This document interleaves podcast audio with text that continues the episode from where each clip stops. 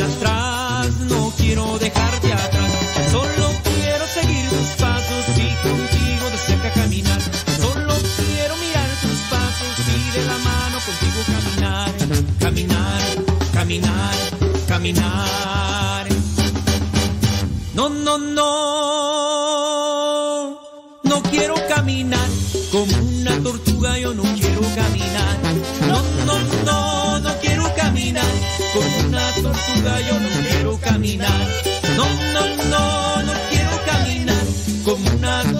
Yo no quiero caminar. Caminar, caminar, caminar. No, no, no. No quiero correr como un corre camino, yo no quiero correr. No, no, no, no quiero correr como un corre camino, yo no quiero correr. No, no, no, no quiero correr como un corre camino, yo no quiero correr. Correr, correr, correr.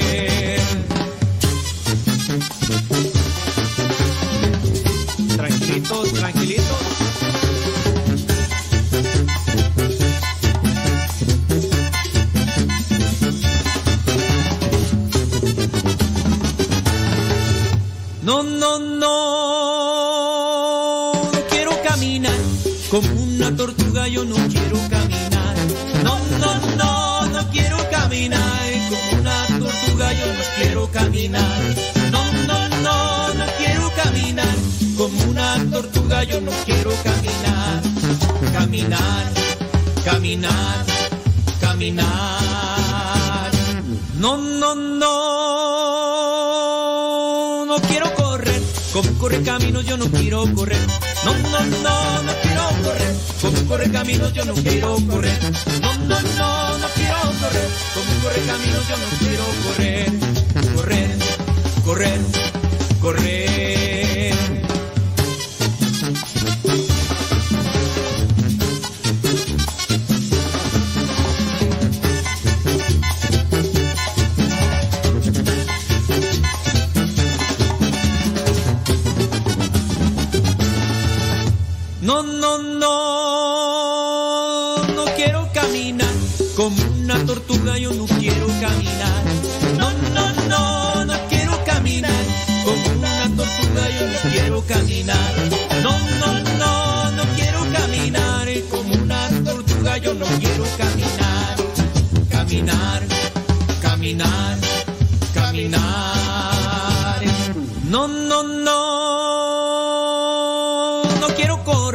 Como corre camino yo no quiero correr.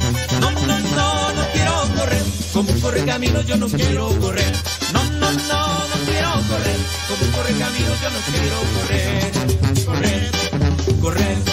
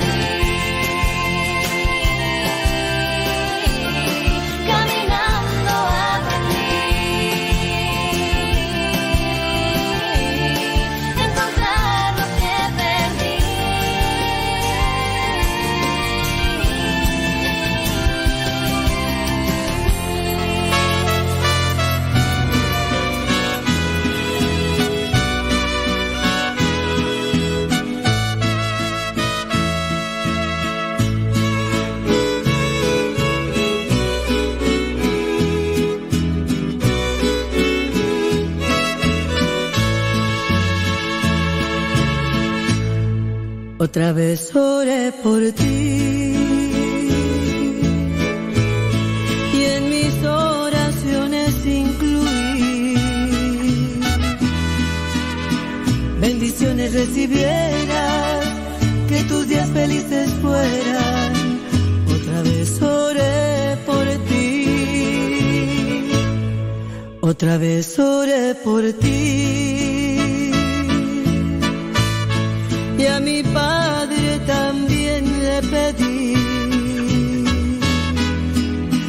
Fortaleza a ti te diera en todo mal que te viniera. Otra vez oré por ti. Conozco tu sufrimiento, tu penar también lo siento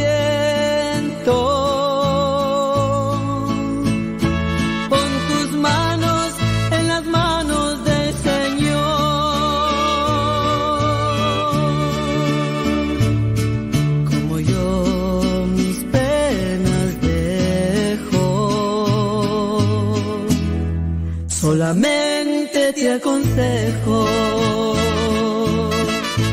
que trates de superar esas cosas que la vida te traerá. Son las pruebas del camino, obstáculos que han venido y nos quieren del eterno alejar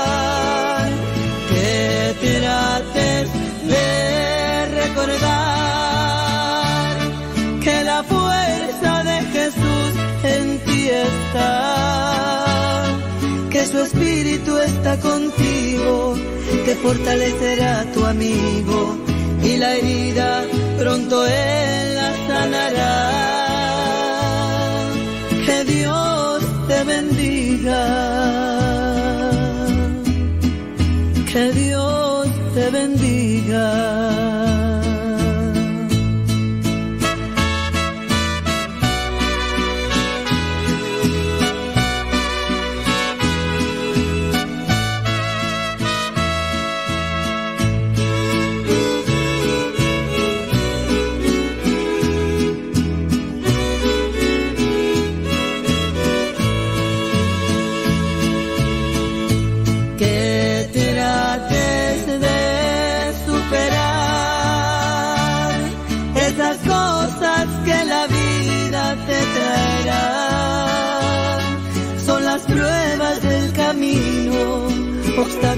que han venido y nos quieren del eterno alejar.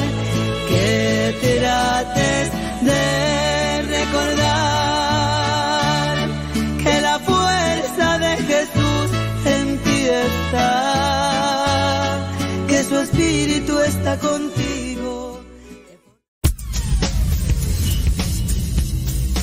Dice el refrán que a Dios rogando y con el mazo dando. Y el que madruga termina más temprano.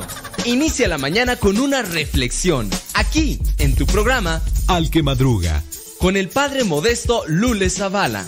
Comenzamos.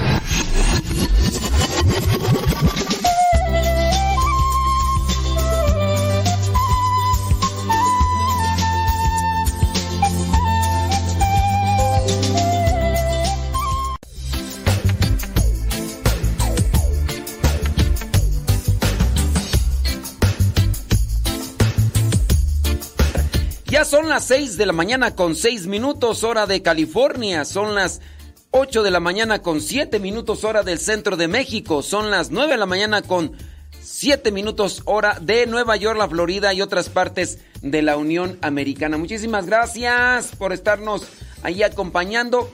Donde quiera que se encuentren y como quiera que se encuentren, muchas, pero muchas gracias. Bueno, pues, ¿qué está pasando por acá? No sé, no sé, pero bueno. Déjeme ver, déjeme ver. ¿Qué, qué sucedió? Tú pues sabrá Dios qué sucedió. Ay, Dios mío santo, ese DJ. DJ Chofo, hombre. Sí es cierto, hombre. No, pues... Sí, sí, sí. Déjame ver qué, qué pasó por acá. ¿Quién sabe qué pasó? No sé qué pasó, pero en fin. Mira nada más. Uy, no, pues sí está medio... Está medio complicado el asunto. Bueno, pues entre que son peras y son manzanas, déjenme decirles que hoy 30 de, de noviembre la iglesia tiene presente a San Andrés. San Andrés, uno de los apóstoles. Bueno, vamos a ver algunas cuestiones de San Andrés, apóstol.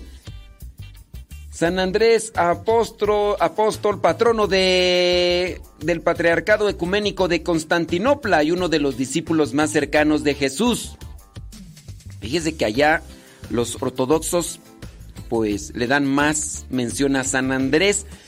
Y, bueno, no se tiene tanto conocimiento de San Andrés, no se tiene mucho conocimiento de San Andrés, pero los ortodoxos le dan más mención a Andrés y nosotros acá eh, en el occidente le damos más mención a Pedro. Porque bueno, recuerde que los ortodoxos no reconocen al Papa como el líder de la iglesia, sino... hay esas cuestiones. Vámonos, estos datos, estos datos. Número uno, Andrés es hermano de Pedro, el apóstol.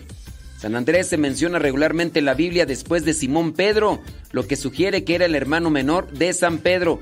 Al igual que su hermano y los otros apóstoles Santiago y Juan, Andrés fue inicialmente un pescador en el mar de Galilea. Dato número 2. Su nombre proviene del griego. El, el nombre Andrés en griego es Andreas. Está relacionado con la palabra griega para hombre Aner o en genitivo Andros. Andros, Andreas. Durante la audiencia general del 14 de junio del 2006, el Papa Benedicto XVI en aquel año, 2006, señaló que el origen griego y no arameo del nombre de este apóstol es un indicativo de una cierta apertura cultural en su familia que no se puede ignorar. El hecho de que su padre Jonás le diera a su hijo mayor Simón un nombre arameo y a su hijo menor Andrés un nombre griego, refleja el ambiente mixto, en este caso judío y gentil, de Galilea. Dato número 3. Fue uno de los discípulos, Andrés, más cercanos a Jesús. En los evangelios sinópticos y en el libro de los Hechos de los Apóstoles los doce apóstoles siempre se enumeran en tres grupos de cuatro individuos. El primero de estos grupos indica aquellos que estaban más cerca de Jesús y está compuesto por dos pares de hermanos, Pedro, Andrés. Los hijos de Jonás, Santiago y Juan. Los hijos de Zebedeo. En su caso, pues, estos son los primeros que viene a ser el llamado para que sean los apóstoles. Número 4. Andrés fue uno de los primeros en seguir a Jesús. Siguió a Jesús antes que su hermano Pedro. De hecho, fue uno de los discípulos iniciales de Juan el Bautista, que se encontraron con Jesús, según relata el Evangelio. Juan, Juan Evangelista, Andrés, ya andaban escuchando a Juan el Bautista. A estas alturas del tiempo hay personas que todavía confunden a Juan el que bautizaba con Juan el apóstol, Juan el evangelista y Juan el bautista. Así como también confunden a Judas Tadeo con Judas Iscariote. Preguntas, láncenos sus preguntas y ahorita les respondemos, criaturas del Señor.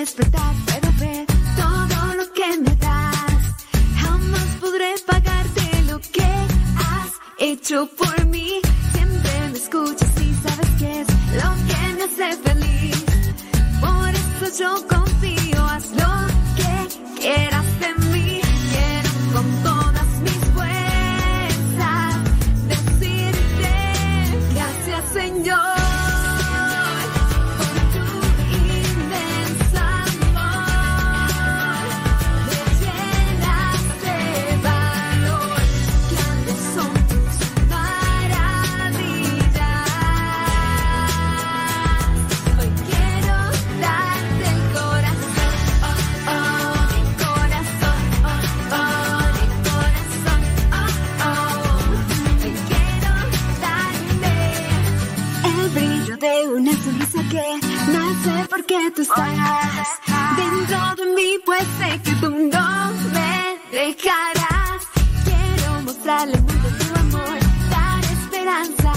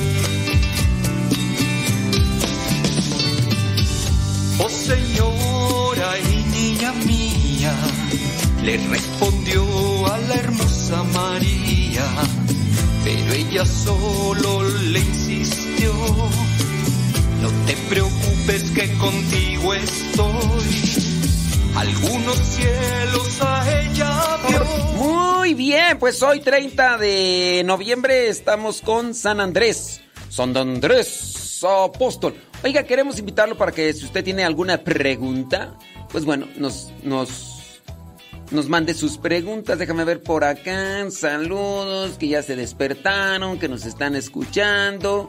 Gracias. Eh. Dice saludos, dice bli bli bli bli bli. Ándele pues, trabajando en la limpieza. Bli bli bli bli bli bli. Ándele pues con todo su vale a la radio. Déjame ver por acá. Dice, una pregunta. Pregúnteme. Pregu. Bueno, ahorita deja terminar con lo de San Andrés mientras ahí me van llegando las preguntas. All right. All. Déjame ver en qué nos quedamos. Dato número 4. Fue uno de los primeros en seguir a Jesús. Número 5. Fue quien señaló la presencia de los panes y los peces. El Evangelio señala que Andrés, en particular en otras ocasiones, que nos dicen, "Ah, fue el que llevó al niño y le dijo, aquí hay un muchacho que tiene solamente cinco panes y dos peces, pero pues, ¿qué es eso para tanta gente? ¡Qué pesimista! Sí, que sí, qué pesimista, pero ¿sabes qué? Eh, pues esas debilidades y esas cosas las tenemos todos.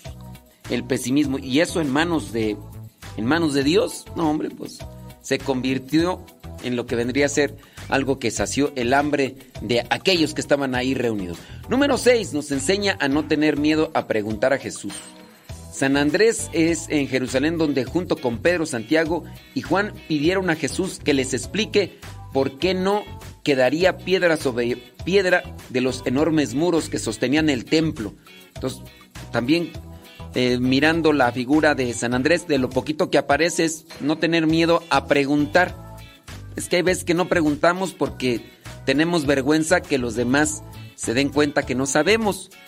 Pero más vergüenza nos debe de dar quedarnos con nuestra ignorancia.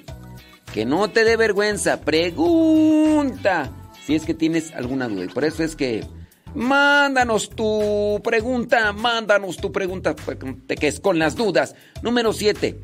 Es considerado el apóstol de los griegos. Dice, algunas tradiciones muy antiguas consideran a San Andrés apóstol de los griegos en los años posteriores a Pentecostés, hecho que permite conocer que durante el resto de su vida fue predicador e intérprete de Jesús para el mundo griego. Dato número 8. Junto con Pedro, Andrés simbolizan la unidad entre católicos y ortodoxos. Pedro, su hermano, viajó desde Jerusalén a través de Antioquía y llegó a Roma para hacer su misión universal. Andrés, en cambio, fue el apóstol del mundo griego, por lo que en la vida y en la muerte aparecen como verdaderos hermanos, una fraternidad que se expresa simbólicamente en la especial relación recíproca de la sede de Roma y Constantinopla. Acuérdense que Roma para los católicos y eh, Constantinopla para los ortodoxos. Un ejemplo es la visita del patriarca ecuménico de Constantinopla, Bartolomé I, al Papa Francisco con motivo de su elección al, pontificado. Como sucesor de San Pedro, el Santo Padre destacó el papel del patriarca Bartolomé como sucesor de San Andrés y se refirió a él como mi hermano Andrés en referencia a los hermanos apóstoles. Número 9. Murió Andrés en una cruz diagonal. El apóstol Andrés murió así. Murió en Grecia, donde pidió ser crucificado en una cruz en diagonal o en una forma de X, una X, que se conoce como la cruz de San Andrés, así como una X. No una cruz así como la de Cristo, sino también su hermano murió en una cruz. En este caso, Pedro. Simón Pedro murió crucificado. Cuando le dijeron que iba a morir crucificado, y de la misma manera que había muerto en este caso nuestro Señor Jesucristo, Él dijo que no era digno de morir así, que por eso pedía entonces que lo crucificaran, pero en este caso boca abajo, cabeza hacia abajo. Por eso es que está así. Y bueno, solamente les digo eso porque hay personas que de repente van al Vaticano y encuentran ese signo de la cruz hacia abajo. Y ahí dicen, ya ves, sí es cierto. Aquí está el anticristo. Porque dentro de lo que vendría a ser el movimiento satánico utilizan la cruz invertida para decir que están en contra de Cristo.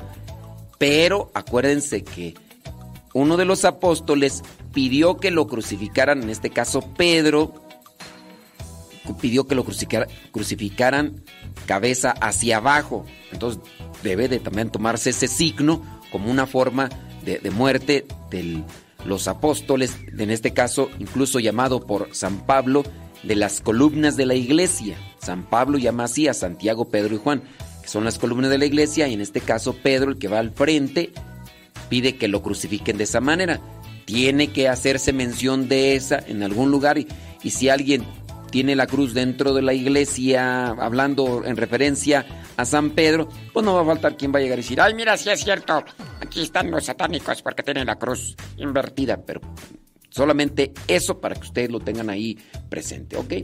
Eh, según la historia, San Andrés, que se remonta a la, la pasión de San Andrés, que se remonta a los principios del siglo VI, el apóstol rezó, dijo, salve, oh Santísima Cruz, inaugurada por medio del cuerpo de Cristo y adornada de sus miembros, cual perlas preciosas antes de que el Señor subiera a ti, provocas un miedo terreno, ahora dotada de un amor celestial, te has convertido en un don. Y bueno, hizo otras ahí eh, oraciones y demás. La oración dice, eh, bueno, esos serían todos los datos, criatura, de San Andrés que podemos compartirte el día de hoy. Oye, vámonos con unas preguntas que ya aquí nos están haciendo. Pregúnteme, déjame ver, dice. Pregunta. Um, sí, chécale ahí, Beatriz. Beatriz Ramos, vuélvele a checar. Vuélvele a checar porque ya, ya, ya lo activamos, Beatriz. Beatriz, vuélvele a checar, por favor. ¿eh? Ándale, gracias. Una pregunta, dice por acá una persona. No hacemos mención de las personas que nos hacen preguntas para que no se sientan expuestas ya sea porque su desconocimiento y todo, y porque hay gente que le da vergüenza preguntar y dicen, ay no, ¿qué van a decir de mí que soy un ignorante? Pues más vale que digan que no sabías que, que piensen que sabes y que no sabes nada. Eso es... Un acólito puede autocomulgar, vámonos, ¿qué es eso de autocomulgar? Y después darnos la comunión, no. Bueno, si es lo que yo entiendo. Autocomulgar. ¿Puede él tomar la comunión con la mano, el acólito? No tiene que esperar a que se la dé el diácono o el sacerdote o el ministro extraordinario de la comunión si es que está presente. Está hablando del acólito. Dice esto paso a veces en la parroquia que asisto. El padre dice que, que no y se molesta cuando le hemos comentado que es un abuso litúrgico. Bueno, ya si se molesta, no, no le gusta a él que le den indicaciones. A veces eso también es una cuestión de soberbia. Porque a veces a nosotros, cuando nosotros estamos llenos de soberbia, en cualquier circunstancia, no solamente del padrecito, en cualquier circunstancia, cuando estamos llenos de soberbia no nos gusta que nos corrijan. Ya sea el papá, cuando sus hijos lo corrigen. Ya sea el jefe, el patrón, el mayordomo, el encargado, en un trabajo, en un grupo parroquial o dentro de la iglesia. Cuando estamos llenos de soberbia no nos gusta que nos corrijan, aunque sabemos que estamos mal. Entonces, ya desde ahí. Entonces no puede, en este caso. Y si me, y si me gusta lo que no está enseñando, dice, eh, ok, bueno, pues entonces un acólito no puede, no puede tomar por sí mismo el cuerpo de Cristo y después dárselo a la gente. Tiene que esperarse a que se lo den los demás. Ok, pues Si se molesta tu padrecito porque le dices que eso no está correcto, pues mejor ya él no va a hacer nada, aunque le muestres incluso ahí donde dice el, eh, el documento, en este caso Redemptionis Sacramentum. El documento Redemptionis Sacramentum, ahí es donde menciona esta cuestión de que no pueden así directamente, tienen que esperarse. En pastos verdes me no necesito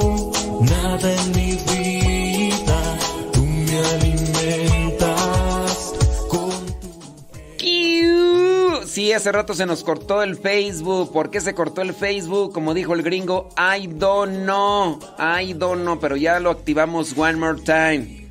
Ya lo activamos one more time. Sí. Este, mándenos un mensaje a través del Telegram y ahí nadie más ve, ahí nadie más ve su, su pregunta o su comentario. Arroba cabina radio sepa. Arroba cabina radio sepa. Arroba cabina radio sepa. Ahí en el Telegram. Descargue Telegram. Por encima de WhatsApp y de otras redes sociales para mandar mensajes está Telegram. Yo sé que ustedes van ay, pero pues ¿quién tiene Telegram? Casi ninguno de mis conocidos. Bueno, ponle que no mucha gente tiene Telegram. Pero por Telegram tú puedes tener acceso a canales, canales donde puedes encontrar música, eh, audios, evangelios, imágenes. Ahí, por ejemplo, nosotros tenemos el evangelio. Tú te metes al canal de Telegram y ahí encuentras los audios del evangelio de hace tres años. Hay gente que, que me ha dicho, Padre, es que yo tenía todos mis los audios del evangelio en WhatsApp y se me borró el WhatsApp. ¿Cómo le hago? Vete al Telegram, ahí están guardados y las oraciones de todos esos años. Nada más busca el canal del Evangelio, arroba Evangelio Misa. Arroba Evangelio Misa. Así todo seguidito. Y ahí los encuentras. Y también en nuestro canal de Telegram, Modesto Lule, arroba Modesto Lule. Ahorita les estamos poniendo imágenes de cada día. Les ponemos las oraciones, laudes, vísperas y hasta las completas. De manera que si tú no tienes así el libro, te pones a escuchar ese audio y ya estás rezando, criatura. Y ahí estamos subiendo las, la- las, laudes, las laudes, las completas y las vísperas. Son oraciones que vamos ahí cambiando todos los días. Hoy es miércoles, ya subimos la del miércoles. Al rato subimos el del vísperas y después la de las completas y así. Y las quitamos y mañana ponemos para que vayan quedando ahí. Y ahí también subimos predicaciones. Bus, descarguen Telegram. Am- Aunque no tengas muchos conocidos que utilicen Telegram, pero es mejor Telegram. Bueno, yo te lo dejo ahí para que, como recomendación, como recomendación. Y bueno, encuentras los canales, pero también nos puedes mandar mensajería. La- el chat para mandarnos solamente nosotros, nosotros y ustedes ven ese mensaje. Arroba cabina radio sepa. Arroba cabina radio sepa. ¿Ok? Ok. ¿Alguna cuestión? No. Todo bien, todo bien. Leonor, ahí en Acuitlapilco, Chimalhuacán, hombre. Dijo que estábamos apagados. Ja, ja, sí.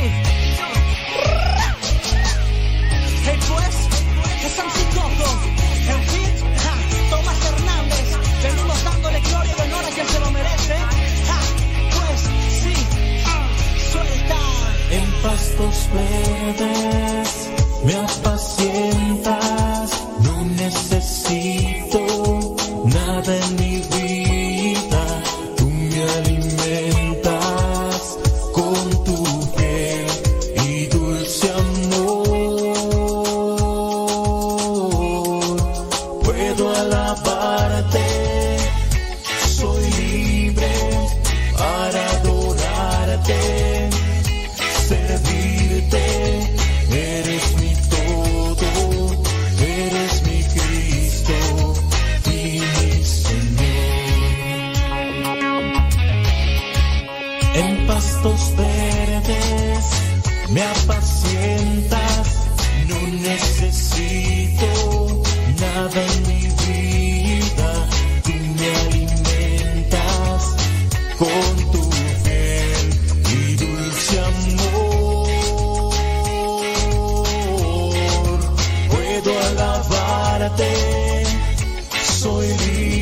muchísimas gracias. Gracias. Quiero darte yo a ti. Oiga, pues solamente para decirle que si usted puso una corona de adviento, si usted pone una corona de adviento, encienda la vela cuando vaya a hacer oración. No la deje prendida todo el tiempo porque encienda la vela cuando vaya a hacer oración. En la corona de adviento, en su forma, debería tener cuatro velas, tres moradas y una rosa. La vela número, número rosa se enciende el tercer domingo de adviento, que es el gaudete. Gaudete el tercer domingo. También en cuaresma hay un color rosa del domingo, que es el de la tere, que tendría a ser el número... Ya me confundí tú. ¿En cuaresma es el cuarto o el tercero? No, es el, es el cuarto, ¿no? Sí, sí, sí. En, en adviento es el tercero, el de la alegría. Bueno, tendrían que ser tres moradas y una rosa. Hay algunos que le ponen la blanca, pero la blanca pues nada más se enciende el 24 en la noche. Ayer ya les mencionamos que el tiempo de Adviento termina el día 24 de diciembre en la tarde. La Navidad comienza el 24 de diciembre en la noche, llamada Noche, Noche, Nochebuena. Llamada Nochebuena, con eso comienza la Navidad. ¿Tiene preguntas, algunas cuestiones de, de viento? Láncelas y ahorita les respondemos. Déjenme ver por acá, bli, bli, bli, bli, bli, bli. Ok, saludos por acá, más saludos, más saludos y todo. Eh, muchas gracias, qué bueno, bli, bli, bli, bli. Ándele pues. Bueno, vámonos con acá con otra preguntita. Dice, ¿en misa se puede cantar el Padre Nuestro? Sí. Eh, la instrucción del general del misal romano, aunque no me acuerdo qué número, señala que o puede ser cantado o puede ser rezado el Padre Nuestro. ¿Ok? En una parroquia lo escuché en una misa que estaban celebrando los 50 años de casados, pero ni eran las palabras de la oración del Padre Nuestro. Ahí sí ya no. Ahí sí ya no. Se tiene que utilizar el Padre Nuestro, la, la oración del Padre Nuestro. Si ya se meten otras cosas, eso sí ya no es correcto, criatura. Dice, gracias por su evangelización, aprendo mucho. Sí, miren, para los que están en, en los coros, no se deben de alterar las oraciones propias de la liturgia. Por eso la liturgia debe de conocerse para no tergiversarse, no manipularse, no distorsionarse. Hay cantos propios para la liturgia. Hay cantos propios porque cada momento de la misa, hablando de la liturgia, no es el único momento de liturgia, hay otros momentos, pero hablando de la misa, eh, tiene sus partes, eh, sus tiempos. Entonces en cada tiempo debe ir una oración apropiada. No podemos poner el Padre Nuestro al inicio, ni podemos ponerlo al final. Tenemos que conocer en qué momento va el Padre Nuestro para que en ese momento se haga. Por lo mismo, también no se debe de alterar. Un ejemplo, por ejemplo, un ejemplo, por ejemplo, ay Dios mío, un ejemplo de los cantos. El Gloria. Hay veces que se mete glorias que no tienen nada que ver con la letra de la oración del Gloria. En el canto de comunión, si se está recibiendo el cuerpo de Cristo, ¿qué cantos deben de ir? Bueno, pues deben de ir cantos de comunión, no que en el momento de la comunión pues están cantando el granito de mostaza, o el diablo está enojado, o cantos que nada tienen que ver con la comunión. ¿Eso quién lo hace? Pues gente que le vale nada la misa, o sea, están ahí para lucirse, están ahí pues con buena intención, pero con mucho desconocimiento. A lo mejor no lo hacen por lucirse, están por buena intención y a lo mejor tienen muy malos maestros o tienen a personas que no les han enseñado y que los van llevando ahí a la, a la borras de aviéntese, cántese, usted no importa, hasta si quiere cantarse la de Jesús es verbo, no sustantivo, órale, cabo, habla de Cristo, aquí, órale, ya, y, la gente lo va a cantar y...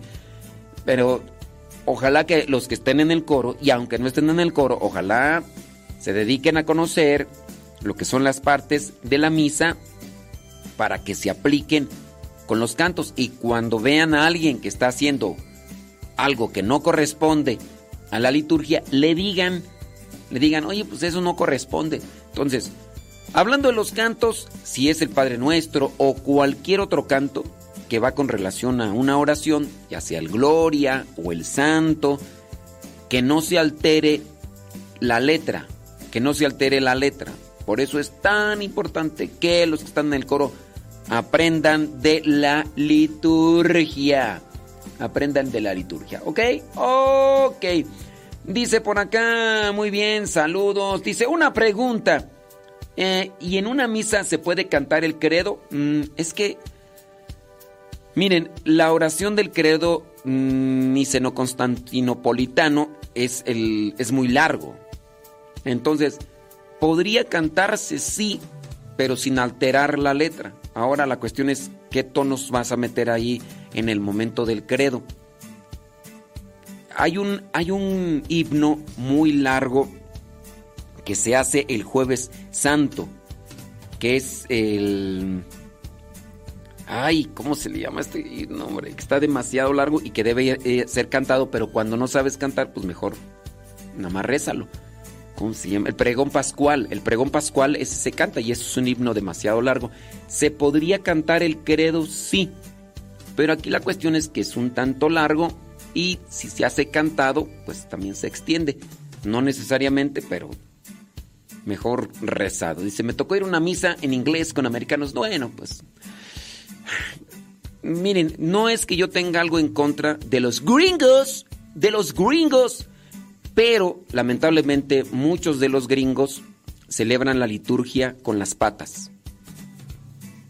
Es más, yo no lo digo, hay estadísticas donde el 75% de los gringos no cree que Jesucristo esté presente en la Santa Eucaristía. son los gringos. O sea, como que... O sea, lo ven más bien ellos a formas simbólicas. Entonces, si tú fuiste a una misa de, de gringos y cantaron el credo, pues ahí ellos, no digo todos, pero un 75% no cree que Jesucristo esté presente vivo y real en sangre, cuerpo y divinidad en la Santa Eucaristía. Esos son nuestros amigos los gringos. Green, gringos. Oh, gringos. Pues sí. Sí, muy buenos para otras cosas, pero para la liturgia, no todos, no todos, pero una mayoría sí. Dice, dice, ¿nos puede compartir la información sobre la corona de Adviento? Bueno, mm, ya, lo, ya lo hicimos en tiempo previo al, al tiempo de Adviento. De hecho, por ahí incluso compartimos una cápsula y esas cosas. ¿Qué información quieres sobre la corona de Adviento? es que es una información que nos podría llevar unos 40 minutos, 50 minutos si algo quieres así más completo. Me gustaría que me dijeras tú, eh, dime esta cuestión sobre, sobre la corona. La corona es algo circular, es el, el año, es algo cíclico. Las, las cuatro velas, pues cuatro semanas, cuatro semanas de preparación. El color es el color morado, color esperanza, eh, también de preparación. El color rosa, que, también si no hay rosa, pues morado. Eh, hay unas personas que cambian las, eh, las coronas eh, con diferentes colores de las velas. No es propio, no es correcto. Es mejor tres velas moradas y una rosa. Y ya. Y ya si tú quieres ponerle, ay, es que yo no tengo corona de viento, estoy pecado. No, es un, es un símbolo que puede ayudar para hacer oración. Es también algo que, que crea un ambiente así como podría ser un arbolito con sus esferas, un nacimiento y la corona de Adviento, crea un ambiente. Si no tienes corona de Adviento, no piensas, ay, estoy pecando, ay, estoy ofendiendo a Dios. No, pero sí ayuda el que tengamos ese tipo de signos en nuestras casas para que pues propicien una cuestión de fe. Eh, no sé qué más información quisieras que te dé este con relación les digo son temas que pues podríamos sacar sacar y, hablar pero Háganos sus preguntas y en la medida posible y del tiempo vamos a dar su, una respuesta.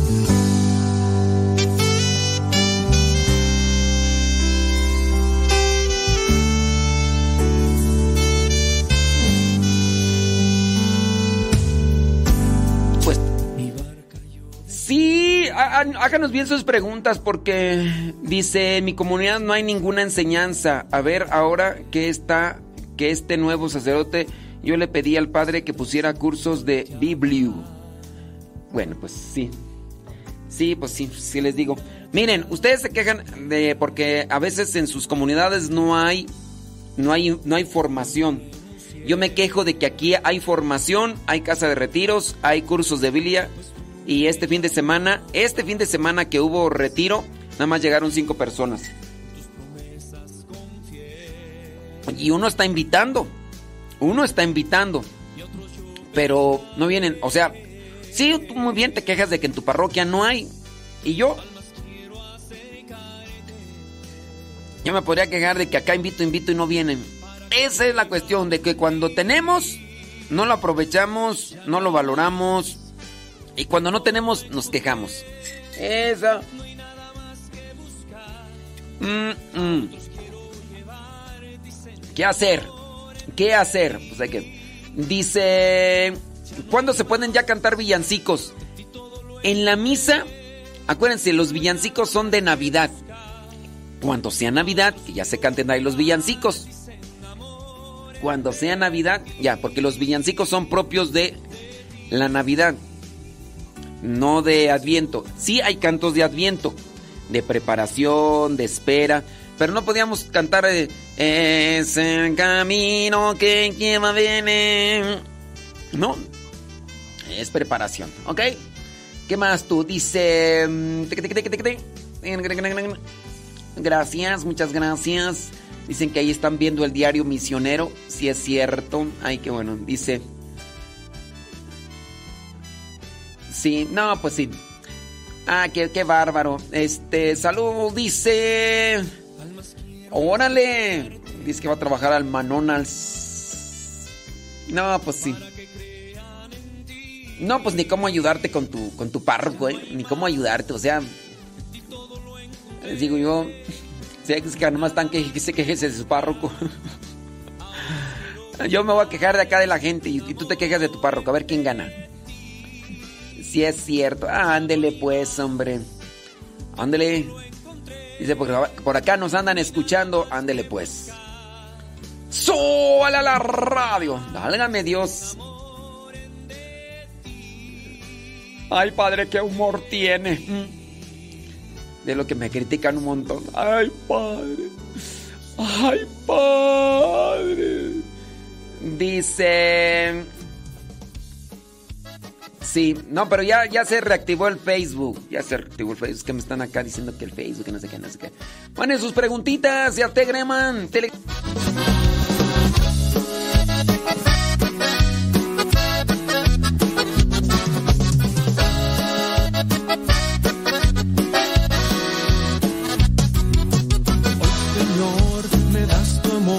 Soy tuyo, tu creación. Me abraza tu calor, me da salvación. Me tardé mucho en descubrir todo el amor que para mí tenía temor, Señor, estaba abandonado. Estaba tan equivocado.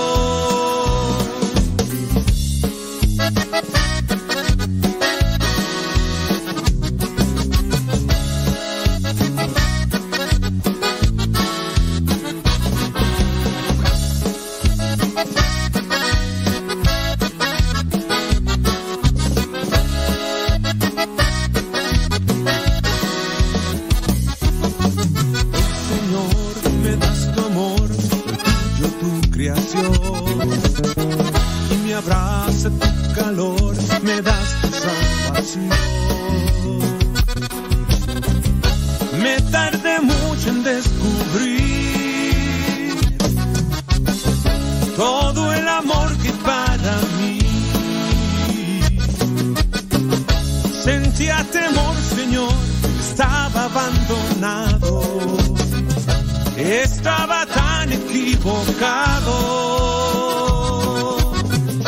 Sé que me amas, estás aquí. Vientos, vientos. Dice, nuestro coro se basa en un libro que se llama Liturgia y Canción para sugerencias de cantos para una misa según las lecturas.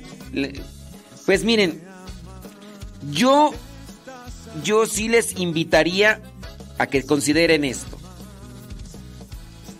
Hablando de los coros. Esto va para los coros. Muchos coros se estresan demasiado, se estresan demasiado en buscar cantos que vayan relacionados con el Evangelio. Mi pregunta, ¿a qué hora vas a poner ese canto? ¿Lo vas a poner en el momento de la comunión? En el momento de la comunión, acuérdense que el canto que se debe de entonar es uno que invite y que lleve a las personas que están recibiendo el cuerpo de Cristo a dialogar con Cristo. La comunión, ahí lleva el nombre, común unión. Me relaciono con Cristo. ¿Con cuál Cristo? Cristo Eucaristía. Aquí es donde yo digo que los coros parroquiales hacen lo que quieren y no lo que la liturgia manda. ¿Por qué? ¿Por qué chiflaos tienen que andar buscando los coros parroquiales cantos que vayan relacionados con el evangelio? ¿A qué hora lo van a cantar? ¿A qué Y hay algunos coros que se esfuerzan se esfuerzan y está bien que se esfuercen, pero esfuércense más en entonarse y en cantar armonizadamente y que con sus cantos ayuden a que las personas que participan de la misa tengan un encuentro con Dios. Muchos coros se esfuerzan por escucharse bonito, pero entonces la atención no la están llevando a Cristo, la están llevando a ustedes. Y eso es vanagloria. Y eso es presunción. Y eso es egoísmo. Y eso no es de Dios. ¿Por qué chiflaos tienen que andar busque y busque cada domingo un canto que vaya relacionado con el Evangelio? ¿Por qué? ¿Quién les dijo eso? Me lo dijo mi coordinador pasado. Pues tu coordinador pasado no sabía nada de liturgia. No tendrían por qué estar buscando cantos relacionados con el Evangelio. Cuando termina la parte de la liturgia que vendría a ser de la palabra, ya sigue la liturgia eucarística. Y entonces es ahí donde se deben de enfocar a la cuestión eucarística. Ya, ya, ya se quedó en una parte, ya quedó la liturgia de la palabra. Solamente para preguntarles a los que están dentro del coro parroquial y que están ahí dirigiendo, ¿en qué momento termina la parte de la liturgia de la palabra? ¿En qué momento de la misa? A ver, por favor, mándenme ahí el mensaje y díganme en qué momento termina la liturgia de la palabra en la misa.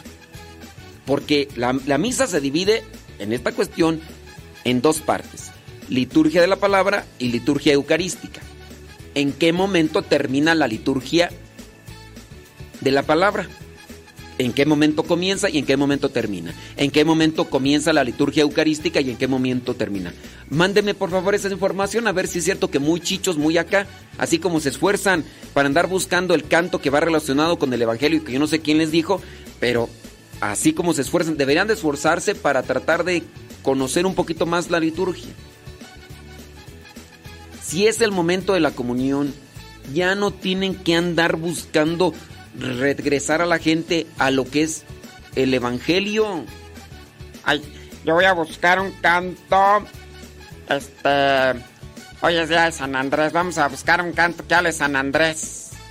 Aunque sea de San Andrés Coscolula, pues no importa. Eh, pues es de un pueblo, pero está bonito el canto, pero habla de San Andrés. Entonces yo lo voy a meter ahí porque. ¿Por qué habla de San Andrés? Va, pues además yo soy el coro, yo soy el director, yo soy el coordinador, yo soy el que... Yo aquí mis chicharrones truenan. Eh, me vale, cabo el padre nunca dice nada. El padre nomás ahí con que no nos dejemos cantar solo ya con eso, él está contento. No importa que nosotros hagamos de la liturgia lo que hacemos con nuestros calzones. E-, esa es la cuestión. Esa es la cuestión. Ya hasta me, ya hasta me desvié. Ya hasta me desvié, criatura. Pero sí, debemos de tener mucho, mucho cuidado si es que estamos participando dentro del coro. No es, la intención del coro es llevar a la asamblea a una común unión también con Cristo. A llevar a la, a la asamblea, a, los fieles, a que entren en oración, a que reflexionen. Nos tienen que llevar a Cristo. Pero, ¿cuántos de los coros que ustedes, cuántas, cuántas ustedes no van a una misa porque dicen que canta bien bonito el coro? Ay, si vamos a ir a esta misa de acá. Ay, en esta misa sí, este. Ay, canta bien bonito el coro. Ay, no, qué preciosura, Dios mío. Sí. Ay, no, yo sí me deleito. Yo, yo por eso me gusta ir a esa misa. Porque en esa misa, ah, qué bonito canta el coro. Sí. Está bien que cante bonito el coro. Pero acuérdense que por encima de todo es llevar a una concientización, reflexión, meditación a la persona con relación a la palabra de Dios y que los lleven más a Cristo. Que la persona diga, ay, esta misa realmente pude saborear la presencia de Cristo en su palabra, eh, salí vivificado, edificado. Si la gente nada más va por un gusto de escuchar a un coro, pero no queda fortalecida, no queda inspirada, no queda cuestionada de cómo está siguiendo a Cristo. Si las personas que estamos dentro de la iglesia sirviendo no hacemos cuestionar a la gente sobre su modo de vida, entonces no estamos anunciando bien a Cristo, ni los que están cantando ni los que estamos predicando. Pero si hacemos que la gente, después de que haya participado de misa, se lleve un cuestionamiento de su vida, de su vida para mejorar o para quitar o para poner sobre las cosas que tiene que hacer en su vida para acercarse más a Dios, yo creo que ahí ya estamos haciendo la evangelización.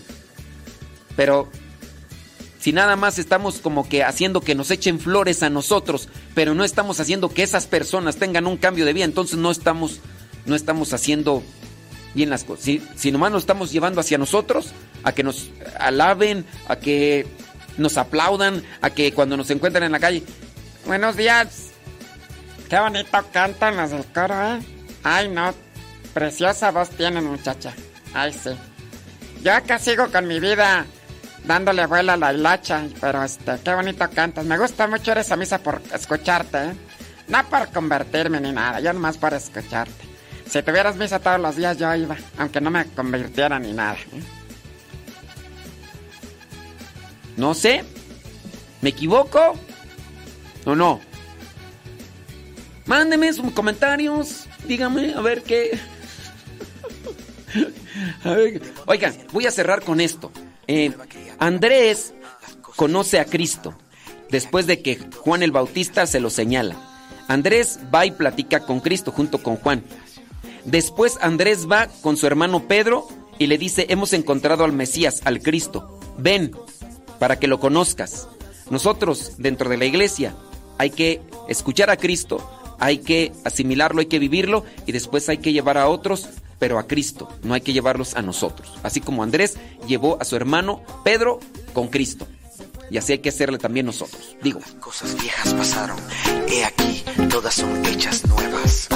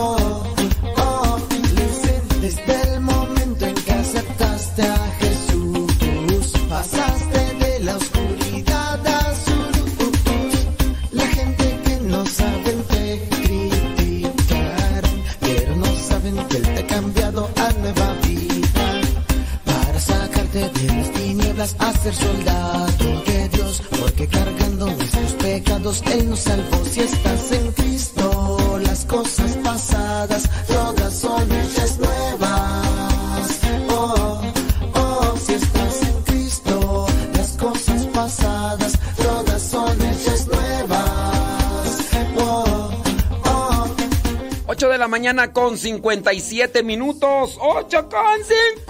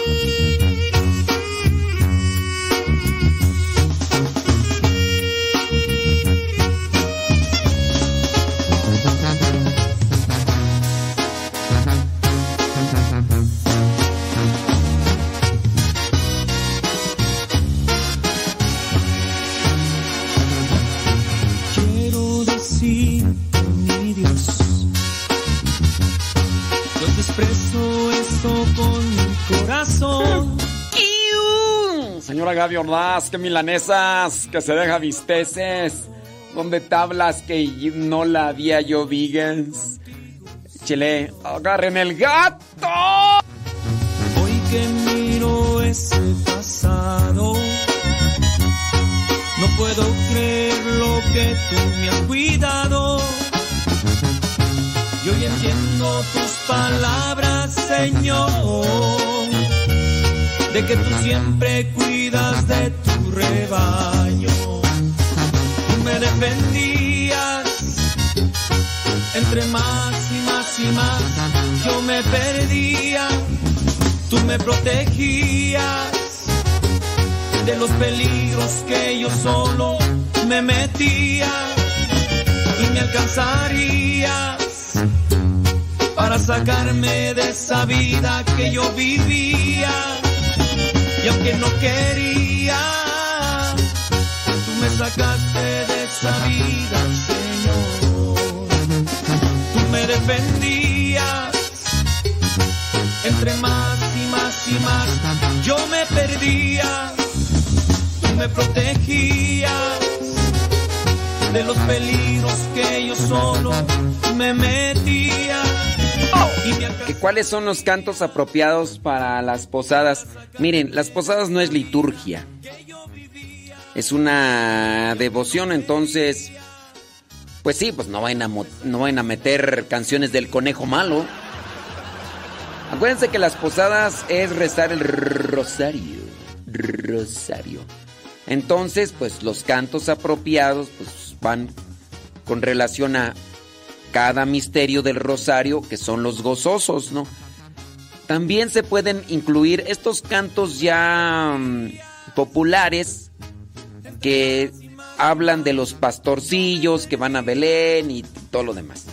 Acuérdense que las posadas comienzan nueve días antes de el 24.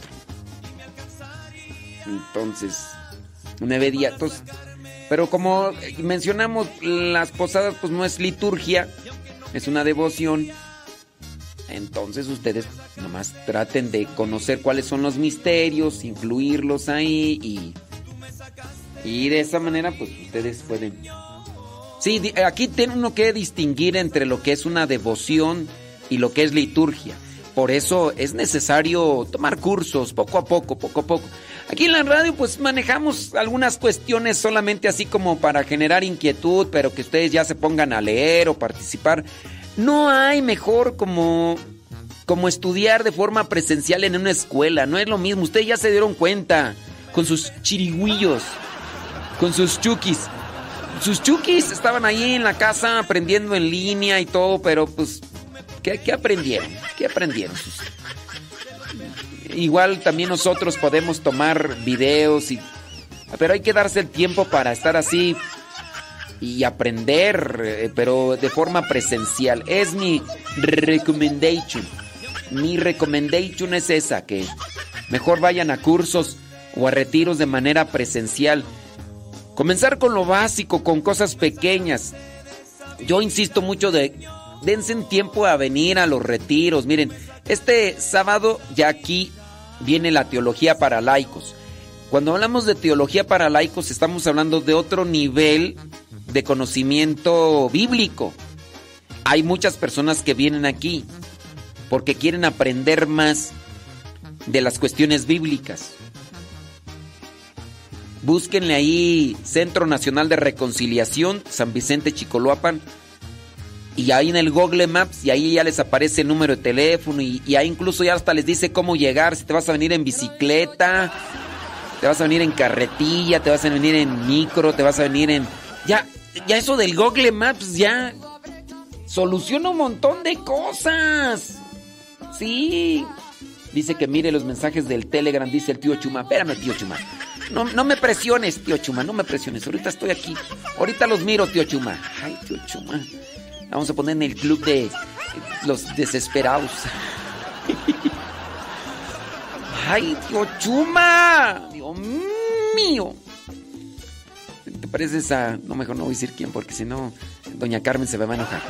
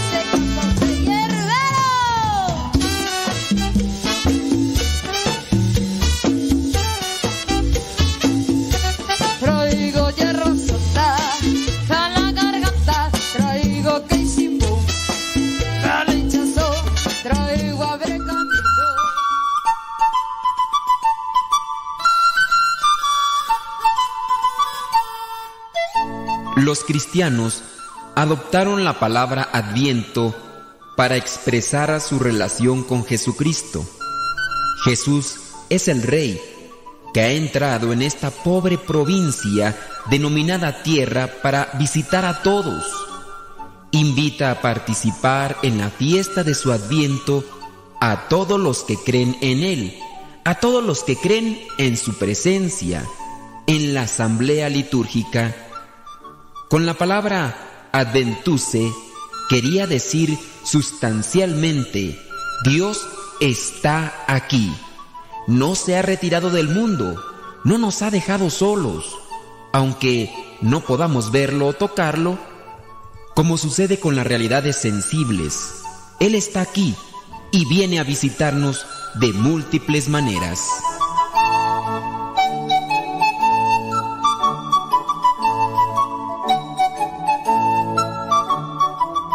Papa Benedicto XVI, 28 de noviembre del año 2009.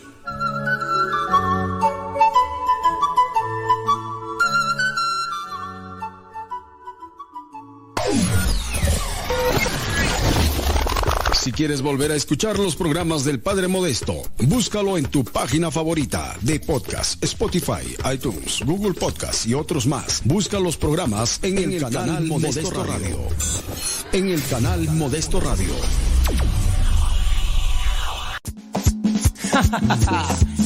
¿Quieres saber quién es mi papá? Echa pa' acá. ¿Qué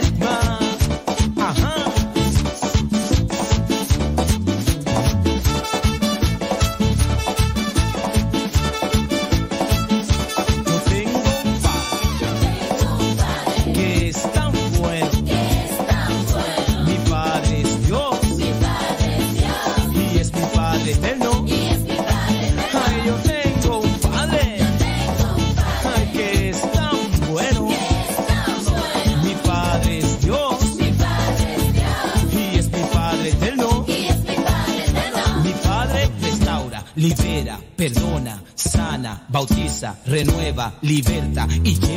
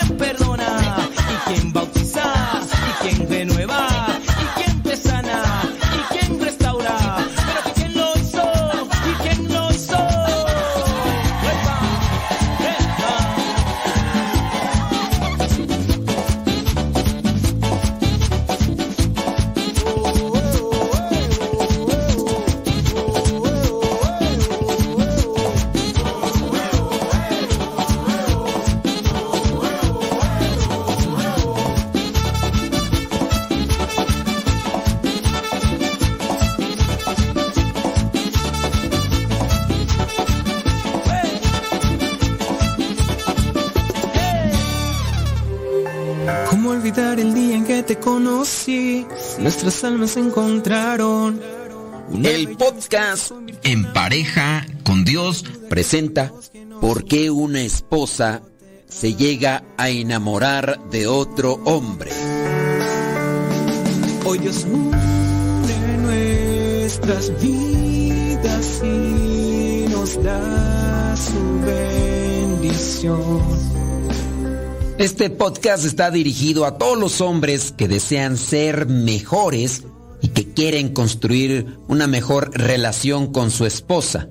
Por principio de cuentas es importante hacer notar que no importan las razones, no hay excusa para que alguna mujer, tampoco el hombre, sostenga una relación fuera del matrimonio. Muchas veces he escuchado que es deber de la mujer mantener feliz a la pareja. para que no se vaya con otra. Entre los deberes y responsabilidades que se espera de una esposa figuran cuidar, amar, concebir, atender, escuchar, cocinar, limpiar, lavar, planchar y otras cuantas cosas más. Es más común que un hombre engañe, las estadísticas lo demuestran, pero esto no quiere decir que una mujer esté exenta de hacerlo. No solo los hombres buscan otra pareja cuando no encuentran lo que desean en su hogar, las mujeres también buscan consuelo en brazos de otro hombre cuando son ignoradas, humilladas o maltratadas, y después de hacer todo lo que está en sus manos, para satisfacer a su pareja. A continuación te compartimos los principales factores por las que una esposa se enamora de otro hombre y a su vez consejos también para solucionarlos. Número uno. Dicen algunas que ya no existe el romanticismo. Por eso es que han engañado a su esposo o han buscado consuelo en otros brazos. Ya no existe el romanticismo, dicen. Sirve un ramo de flores solo porque sí. Una nota en el refrigerador, una llamada telefónica al mediodía para decirle cuánto la aprecias. Las mujeres no pasan por alto los detalles, porque por más mínimo que sean, significan un mundo. No descuides la intimidad. Y no estamos hablando solamente de cuestiones sensuales o sexuales, ya hemos hablado antes de ello. Tampoco te vayas a los extremos, pero a tu esposa le va a encantar que tengas ideas nuevas y que quieras mejorar el juego previo. El romanticismo se ha acabado en tu relación. Número dos. Dicen las mujeres que se han refugiado en los brazos de otro hombre que no hay atención y también se da poca valoración. Si tu trabajo es muy demandante y estresante, debes recordar que cuidar a un niño que requiere atención cada minuto del día también lo es. Aprende a dejar tus preocupaciones, tu estrés y tu enojo laborales de la puerta de la casa hacia afuera. Tu esposa te necesita en el hogar con una actitud positiva y con ganas de ayudar. Te pregunto, ¿y tú cómo vas con tu relación? ¿También tú tienes falta de atención y poca valoración hacia tu esposa? Las mujeres que se refugian en los brazos de otro hombre dicen que también sufren de soledad. A todas las mujeres les gusta hablar, de modo que si no dedicas por lo menos cinco minutos a escuchar a tu pareja, vas a hacer que se aleje de ti. Las exigencias de la vida diaria y dejar de lado la relación pueden crear soledad en tu esposa. No la dejes ni olvides sus sentimientos. Si viajas de forma continua debido al trabajo, esto no es excusa para abandonarla totalmente. Con la tecnología actual, por ejemplo, puedes disfrutar de una relación a distancia. Dedícale tiempo a tu esposa. Platica con ella. A ellas les encanta hablar. Y aunque a ti, varón, hombre, esposo, padre de familia, no te guste tanto hablar, recuerda que tienes que dedicarle un tiempo y ese tiempo tiene que ser valioso para tu esposa. Otra de las razones por las que algunas mujeres se refugian en los brazos de otro hombre es por el enojo. Esta es una razón muy grande por la que una mujer puede engañar. La principal razón puede ser por venganza de haber sido a su vez engañada.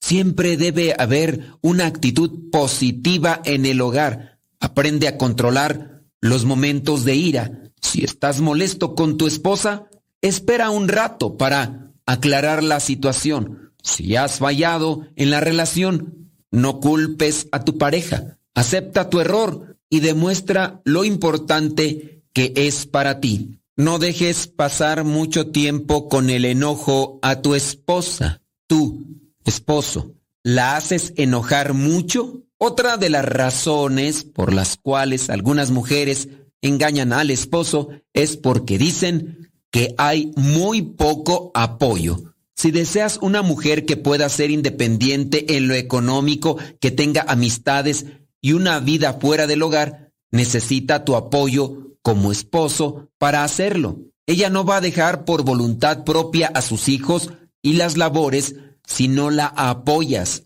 Necesitas alentarla y ser comprensivo. Si ella quiere regresar a la escuela o a trabajar o salir de viaje, eres la pieza clave para que haga todo eso. Si pones atención a tu alrededor y miras de cerca a tu pareja y encuentras soledad, dolor, frustración y depresión, quiere decir que algo está fallando en ustedes. Las buenas esposas dan su vida por su familia. Cada día, cada minuto y cada célula de su cuerpo está dedicado a su hogar. Si quieres que tu mujer te acompañe y que seas feliz, debes aprender a conocerla, a escucharla y amarla. Recuerda el inicio de su relación, la emoción con que se miraban, el amor con que la escuchabas, la forma en que la tocabas y lo feliz que estabas de que ella tenía su propia vida, pero querías ser parte de ella. Ahora, para ella, tú eres su vida. No dudes en darle lo poco que pide y no pidas más de lo que estás dispuesto a dar. El respeto y el amor en el matrimonio van a hacer que la relación perdure con el paso de los años. Mi última sugerencia para ti sería, cuida cada día a tu esposa, porque tal vez, lamentablemente y sin darte cuenta, ella ya esté mirando hacia otro camino. Necesitas cambiar de vida. No cambies el camino que Dios te ha dado. Ora, medita, reflexiona, busca los sacramentos, busca la guía espiritual. Estos consejos te doy porque el Padre Modesto Lule soy. Y recuerden que para llegar a la santidad dentro del matrimonio sí se puede llegar, pero hay que hacerlo en pareja con Dios. Cada uno con su propia historia, con sus defectos y virtudes. Distintos sueños, pero mismo ideal. Inmensamente amarnos por la eternidad. Desde aquel día no dejo de pensar en ti. Cada detalle tuyo me cautiva. Te convertiste ahora en parte de mi ser. Aún no sé muy bien qué fue lo que pasó. Solo sé que yo te amo.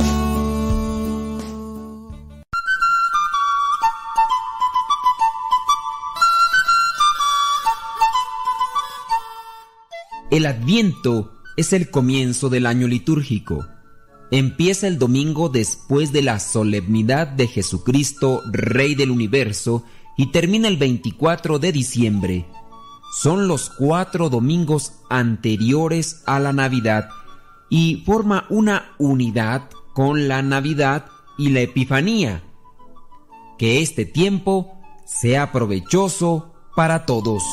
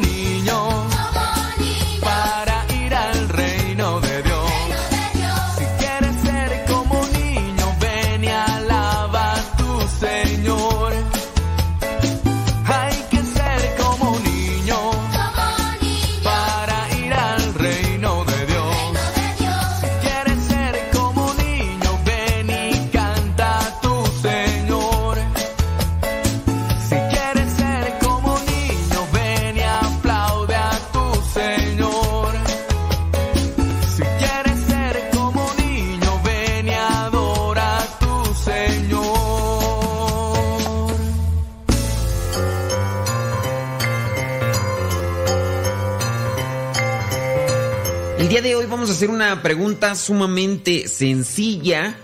Creo que todo mundo se la sabe. Todo cristiano católico se ha de saber esta la respuesta a la pregunta.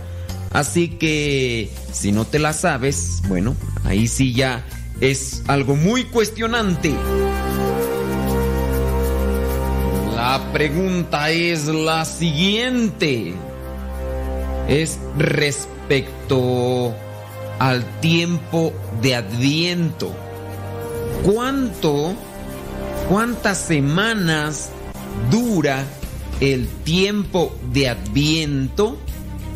Si sabes que el tiempo de Adviento es una de las etapas que en la que se vive en el año litúrgico. Eso sí lo sabes, ¿verdad? El año litúrgico tiene diferentes tiempos, así como lo que es el, el año civil, están las etapas de invierno, verano, otoño, invierno, invierno, pues también el año litúrgico tiene lo que son estos tiempos. El tiempo de Adviento, tiempo de Navidad, tiempo ordinario, tiempo de, de Cuaresma, tiempo de Pascua. Por eso es sumamente importante que sepas cuántas semanas dura el tiempo de Adviento. Dura cinco semanas, cuatro semanas o tres semanas. ¿Cuántas semanas dura el tiempo de Adviento? ¿Cinco semanas? ¿Cuatro semanas? ¿O tres semanas? Si respondiste que el Adviento dura cinco semanas, estás reprobado. Quiere decir que has estado viviendo, o a lo mejor quién sabe, por eso no sabes, que has estado en la en estas fechas, en estas fechas esperando lo que ya ni sé ni qué decir, Señor. Si no sabes cuántas semanas dura el tiempo de Adviento, es sumamente preocupante. Si dijiste cinco, pues no sé qué ni, ya no sé ni qué decir. Si dijiste tres, también es muy lamentable. No sé qué decirte. Bueno, el tiempo de Adviento dura cuatro semanas. Cuatro semanas de preparación. El Adviento viene de Adventus, que es llegada. Estamos en espera de la llegada del Hijo de Dios. Después del tiempo de Adviento viene la Navidad. Después de las cuatro semanas de Adviento viene la Navidad, que dura desde lo que es la noche del 24 hasta lo que es un día antes de la fiesta del bautismo del Señor. Si me respondiste mal y no sabes ni qué onda, pues creo que va, es muy lamentable. Bueno, ahí te lo dejo. Espero que de alguna manera profundices más sobre lo que es el tiempo de Adviento, lo vivas para que la Navidad te sea más provechosa.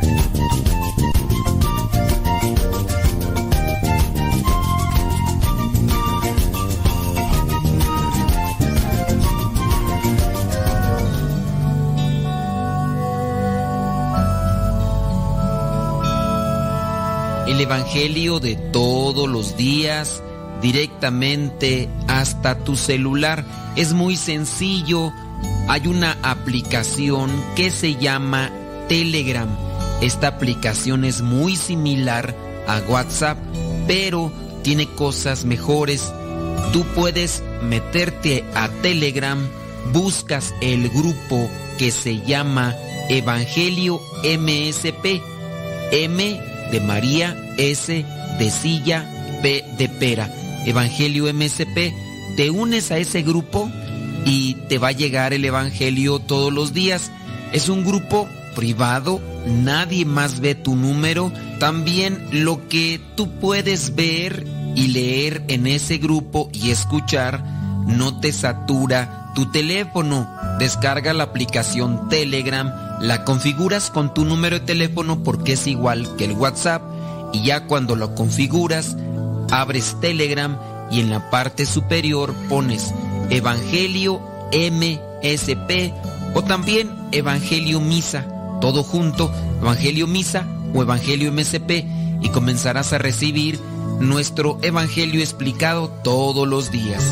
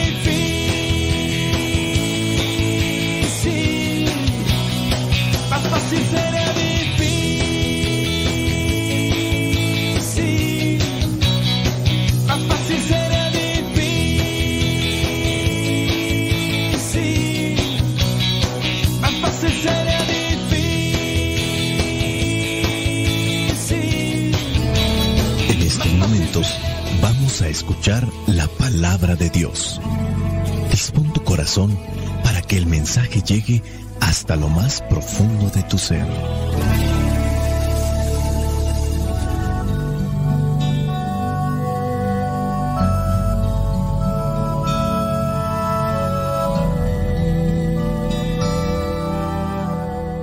La iglesia tiene presente en esta fiesta del apóstol San Andrés el Evangelio de Mateo, capítulo 4, versículos del 18 al 22.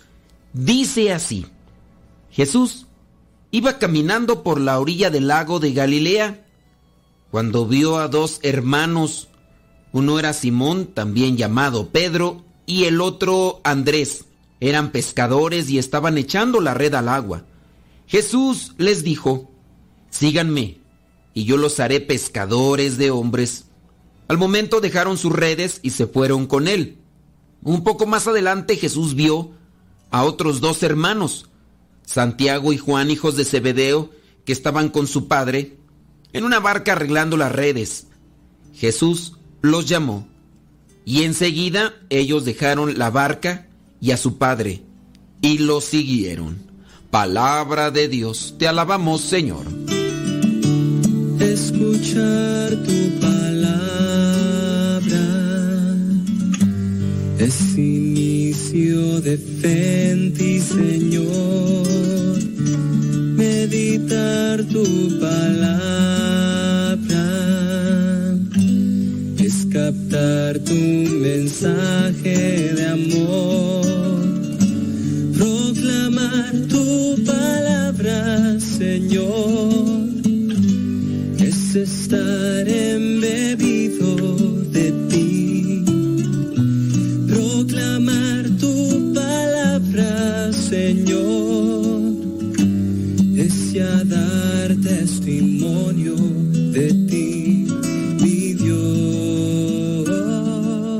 Evangelio del día de hoy nos presenta el llamado a algunos apóstoles. Vamos a tener presente el contexto de esta lectura. Jesús caminaba a las orillas del mar de Galilea. Miren que antes en los versículos de este capítulo 4, en el versículos del 1 al 11, encontramos que Jesús había estado en el desierto, en penitencia, en sacrificio, había tenido esa confrontación con las tentaciones que el diablo le había presentado. Jesús había salido victorioso, seguro del amor de su Padre, y ahora ha venido a Galilea. Galilea es una tierra lejana, también consideran aquellos tiempos despreciada, una tierra fronteriza, una tierra de paganos, por decir así, porque no eran del pueblo de Israel, y Jesús va caminando ahí solo portando consigo mismo esa gran luz que lo caracteriza por ser el Hijo de Dios y por haber estado ya en aquel lugar que sin duda también trae un reflejo de la presencia de su Padre con él. Ahora él es portador de un mensaje y de salvación. En el versículo 12 al 17 comienza la predicación, comienza a anunciar la buena nueva, dándoles a conocer a aquellas personas que el reino de Dios está ya cerca. No hay más soledad, ni desierto agobiante, no hay ausencia porque el Señor Jesucristo ha descendido sobre nuestra tierra. La palabra Emmanuel refiere a Dios con nosotros. Sí, le han puesto el nombre de Jesús, pero es el Emanuel, el Dios con nosotros. Ya no es lejano, no se ha quedado ahí parado y escondido, porque ahora mismo el Dios con nosotros camina, pasea a orillas del mar, a lo largo de los costados de nuestras vidas. Jesús ahora camina entre los pobres. Quizá tú vas a pensar que todo esto es solamente un discurso para llenar el tiempo. Y puede ser que sí lo sea, si no miramos más allá del mensaje o del significado. Comienza el Evangelio el día de hoy diciendo, Jesús iba caminando por la orilla del lago de Galilea. Ya había estado en Galilea porque después de que Jesús estuvo en el desierto, dice que oyó que habían metido a Juan. Juan, su primo, Juan, su pariente, el hijo de Isabel, lo habían metido en la cárcel. Y entonces Jesús comienza en Galilea a proclamar el reino de Dios y también ese llamado a la conversión, ese mismo llamado que hacía también Juan. Espero que no te pierdas en el mensaje. Mira, está en Galilea, está en las orillas ahora del lago de Galilea. ¿Tú sabes qué significa Galilea? Bueno, muy seguramente sí. Galilea significa anillo. El compromiso que viene a ser el Hijo de Dios con su pueblo es principalmente en esta ciudad. ¿Cuál es la ciudad en la que empezó a evangelizar, en la que empezó a anunciar Jesús? ¿Fue Nazaret? ¿Fue Galilea? ¿O fue Jerusalén? Obviamente lo acabamos de decir. Galilea que significa anillo. Aquellas personas que quieren llevar algo formalmente con aquella persona con la que aman, con la que quieren vivir juntos, le ofrecen un anillo. Este es un compromiso, esta es una propuesta. Galilea, el primer lugar donde Jesús comienza a evangelizar, pero también es el lugar donde comienza a hacer estos primeros llamados de sus apóstoles. Son muchos sus discípulos después de mucho tiempo. Acuérdate que discípulo significa el que está aprendiendo o al que le están enseñando. Discípulo es todo aquel que está aprendiendo algo. Había muchos que se dedicaban a seguir a Jesús para escucharlo y aprender. Pero de entre tantos discípulos, Jesús escogió a doce y a estos doce les dio el nombre de apóstoles, que significa enviados. No toda la vida podemos quedarnos como discípulos, tenemos que salir a compartir el mensaje que hemos recibido. Sin duda también este compromiso se debe dar con Dios. ¿Yo por qué me comprometo a evangelizar? ¿Yo por qué me comprometo a anunciar el mensaje de Dios? Pues primeramente porque Dios se compromete conmigo. Dios promete estar ahí para ayudarme, para defenderme, para salvaguardarme de toda acechanza del enemigo. Él quiere que sea feliz. Él quiere que goce en la eternidad ante su presencia. Y aquí en este pasaje encontramos el llamado. Antes de comprometerse una mayoría de personas dentro de una relación de amor, se dedican a ver a la otra persona. El hombre vio a la mujer, se enamoró, se entusiasmó de ella, después se acercó y le dijo algunas cosas, comenzó por ahí cierto tipo de plática y pues poco a poco se fueron formalizando las cosas. Y también fíjate que ese verbo ver aparece en este pasaje. Dice en el versículo 18, cuando vio a dos hermanos. En el versículo 18, Jesús caminando por la orilla del lago de Galilea, vio a dos hermanos. Y también después en el versículo 21 dice que un poco más adelante Jesús vio a otros dos hermanos, Santiago y Juan. Es el llamado a sus cuatro primeros apóstoles. Este verbo, hablando teológicamente, lleva consigo mismo toda la fuerza, la intensidad de una mirada proveniente del corazón, de lo más íntimo. Y es en esta manera como el Señor nos ve, nos lee a profundidad, con una detenida atención. Él puede mirar nuestro corazón, nuestras vidas. Él conoce cada cosa de nosotros. Y a pesar de nuestras deficiencias, de nuestras debilidades, Él nos llama. Y ese es un llamado que nos hace a todos. En otro pasaje encontraremos aquella expresión de Jesús cuando dice, yo no he venido por los justos, sino por los pecadores. Yo no he venido por los sanos, sino por los enfermos. La invitación de Jesús tiene un propósito, no solamente un síganme y ya a ver después qué sale. Síganme y pues, a ver qué nos encontramos en el camino. Jesús tiene una intención para cada uno de nosotros. Jesús los llamó y después les dijo, síganme. Y después vienen dos verbos, sin duda fundamentales para cumplir con ese llamado. Ellos dejaron lo que tenían, dejaron lo que estaban haciendo y lo siguieron. Esto es importante, ¿eh? porque no podemos seguir sin soltar, no podemos avanzar sin dejar. Sin duda esta es la base de muchos problemas personales, familiares. Ya se casó, pero no ha soltado a mami y a papi. Vive todavía como si estuviera con ellos. Ya dejó a esta persona, pero todavía no la suelta, no la deja. Es dependiente de las cosas del pasado. Para poder seguir, primero hay que dejar. Es lógico. El caso, por ejemplo, las personas que pueden tener vicios muy fuertes, hablando de alcoholismo o drogadicción. Para poder soltarse de las amarras de estos vicios, primero tienen que dejar ese círculo de personas, de amistades, de conocidos que tienen para comenzar a seguir al Señor. Algunos a lo mejor hacen promesas, pero la intención solamente está en la cabeza y no dejan aquellas cosas que los tienen atrapados. El esposo, la esposa o la pareja que lo han descubierto como infiel, promete ahora sí seguir a su esposa, seguir a su esposo, pero no deja aquellas cosas que lo llevaron a la infidelidad.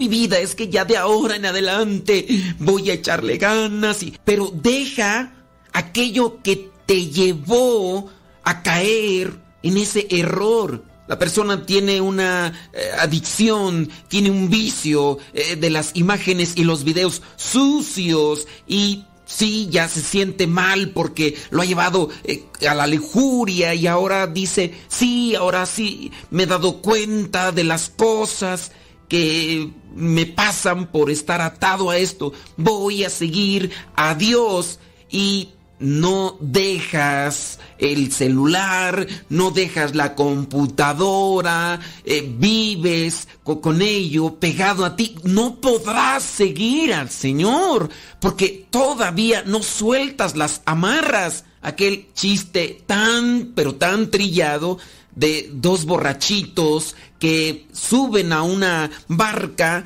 y uno de ellos lleva abrazando las botellas de licor, de alcohol, y el otro agarra los remos y comienza a darle y es de noche y el que lleva los remos después de mucho tiempo de estarle dando a los remos se cansa y le pide al otro que le ayude. Durante toda la- noche se cansaron, se durmieron y al siguiente día, cuando ya salió la luz, se dieron cuenta que no habían avanzado prácticamente nada, solamente habían avanzado hasta donde la cuerda les había permitido despegarse de la orilla, remaron, pero no soltaron la barca y así a veces nos pasa en esta vida, en este camino. Queremos seguir a Dios, pero no soltamos, no dejamos aquello que nos impide acercarnos a Él. Hoy, en medio de nuestras ocupaciones cotidianas, Jesús nos dice, sígueme. Jesús nos mira amorosamente y espera una respuesta. Dios hace un llamado especial para cada uno de nosotros. La vocación es como Dios quiere hacernos felices y para ser felices hay que responder a ese llamado. Tenemos que pasar de lo que es el llamado de ser discípulos a ser apóstoles, porque hay que compartir las cosas que Dios nos da. Pero por ahora está el llamado. Después nos toca responder, nos toca soltar, nos toca seguirle. Todo esto se va haciendo paso a paso. Dejemos que Dios nos conceda esa fuerza para responder y nosotros pongamos lo que nos toca para ser generosos ante ese llamado que Él nos hace todos los días. La bendición de Dios Todopoderoso, Padre, Hijo y Espíritu Santo, descienda sobre cada uno de ustedes y les acompañe siempre. Vayamos a vivir la palabra. Lámpara es tu palabra para mis pasos, luz en mi sendero.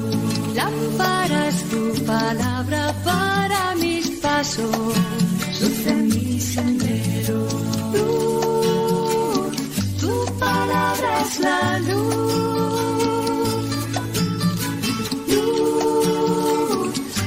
Palabra es la luz. Yo guardaré tus justos mandamientos. Señor, dame vida según tu promesa. Lámpara es tu palabra para mis pasos,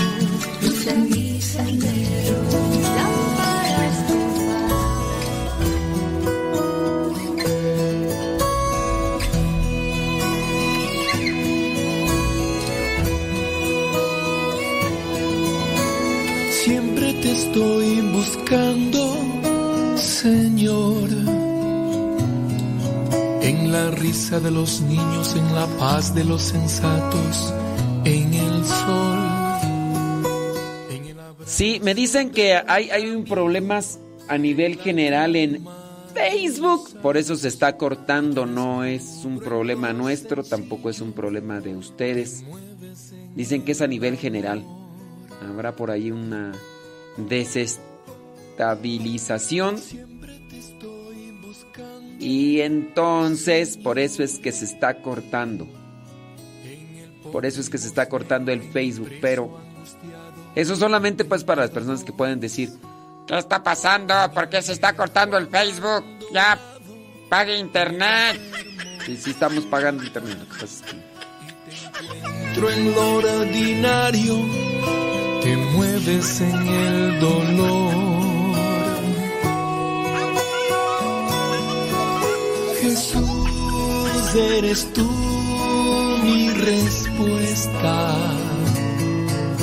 Jesús, a mi lado estás. Jesús, solo tú me llenas,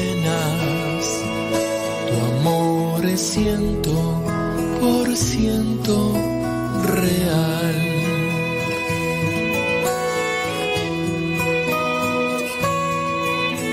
Siempre te estoy buscando, Señor. En el bosque, en un camino, en el mar, en el desierto, en un mall, en la bulla, en el silencio, en el gozo, en el llanto, y te descubro en lo sencillo, te mueves en el amor. Jesús, eres tú mi respuesta. Jesús, a mi lado estás. Jesús, solo tú me llenas. Tu amor es ciento por ciento real. Jesús, eres tú mi respuesta. Jesús, a mi lado estás. Jesús, solo tú me llenas. Tu amor es ciento por ciento real. Tu amor es ciento por ciento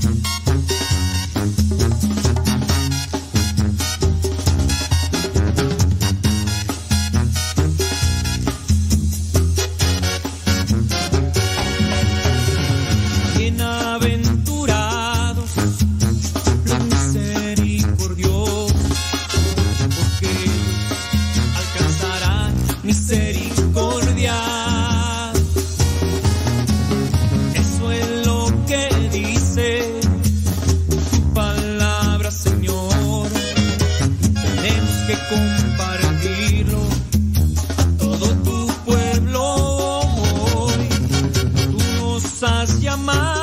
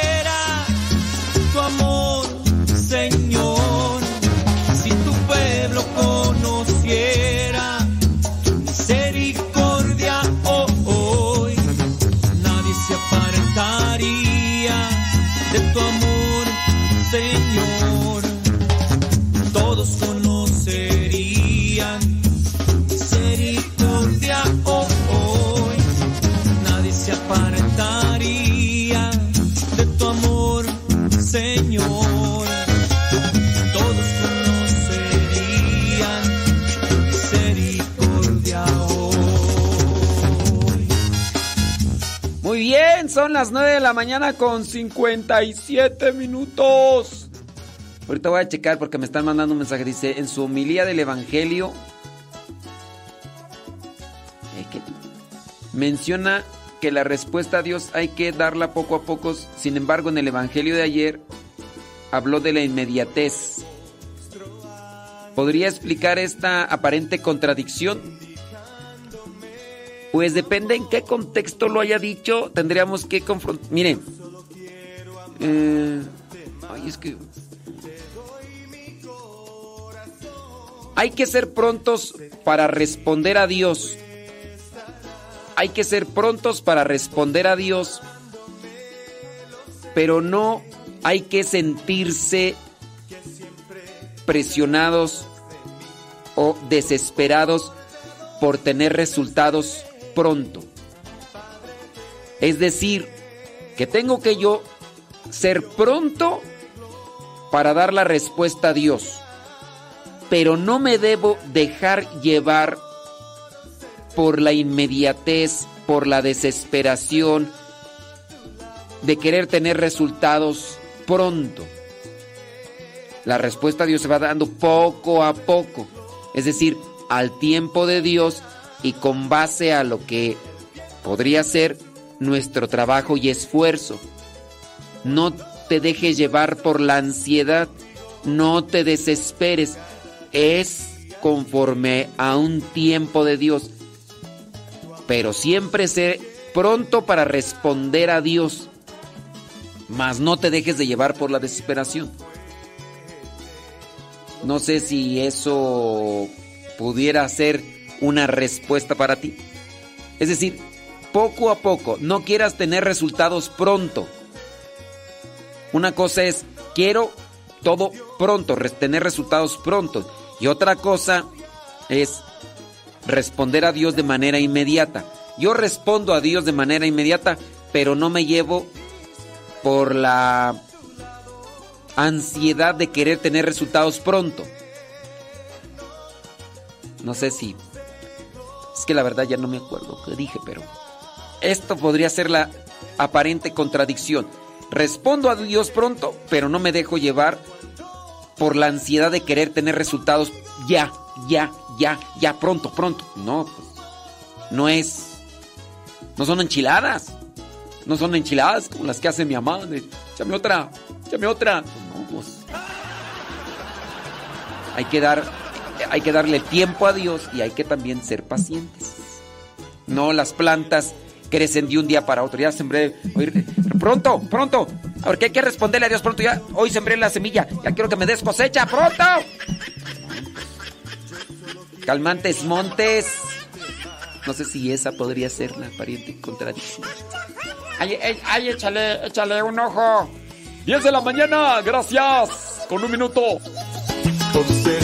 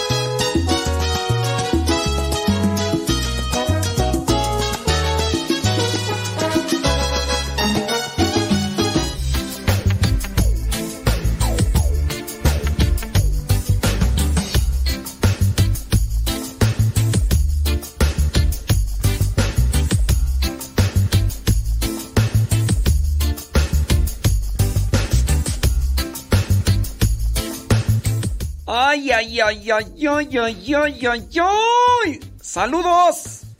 Saludos, chamacos. Saludos a todos. A todos los que nos escuchan. Y a los que no nos escuchan, también les mandamos saludos. Porque aquí mandamos saludos a todos. Muchas, pero muchas gracias. ¿Qué hacen? ¿Qué, qué están haciendo mientras nos escuchan? Bueno, pues invitamos para que nos manden sus mensajitos, sus comentarios Quizá no todos los leemos al aire, pero sí, en la medida posible, vamos a tratar de ir respondiendo sus inquietudes, dudas, preguntas y demás. Saludos y todos, les agradezco mucho. Aunque no les los pase al aire, pero me da gusto saludarlos y siempre tengo a bien de ir los mensajes y saludos les voy, aunque no les mande un, un mensaje como tal, pero sí les voy poniendo ahí mensajitos de ya miré tu saludo.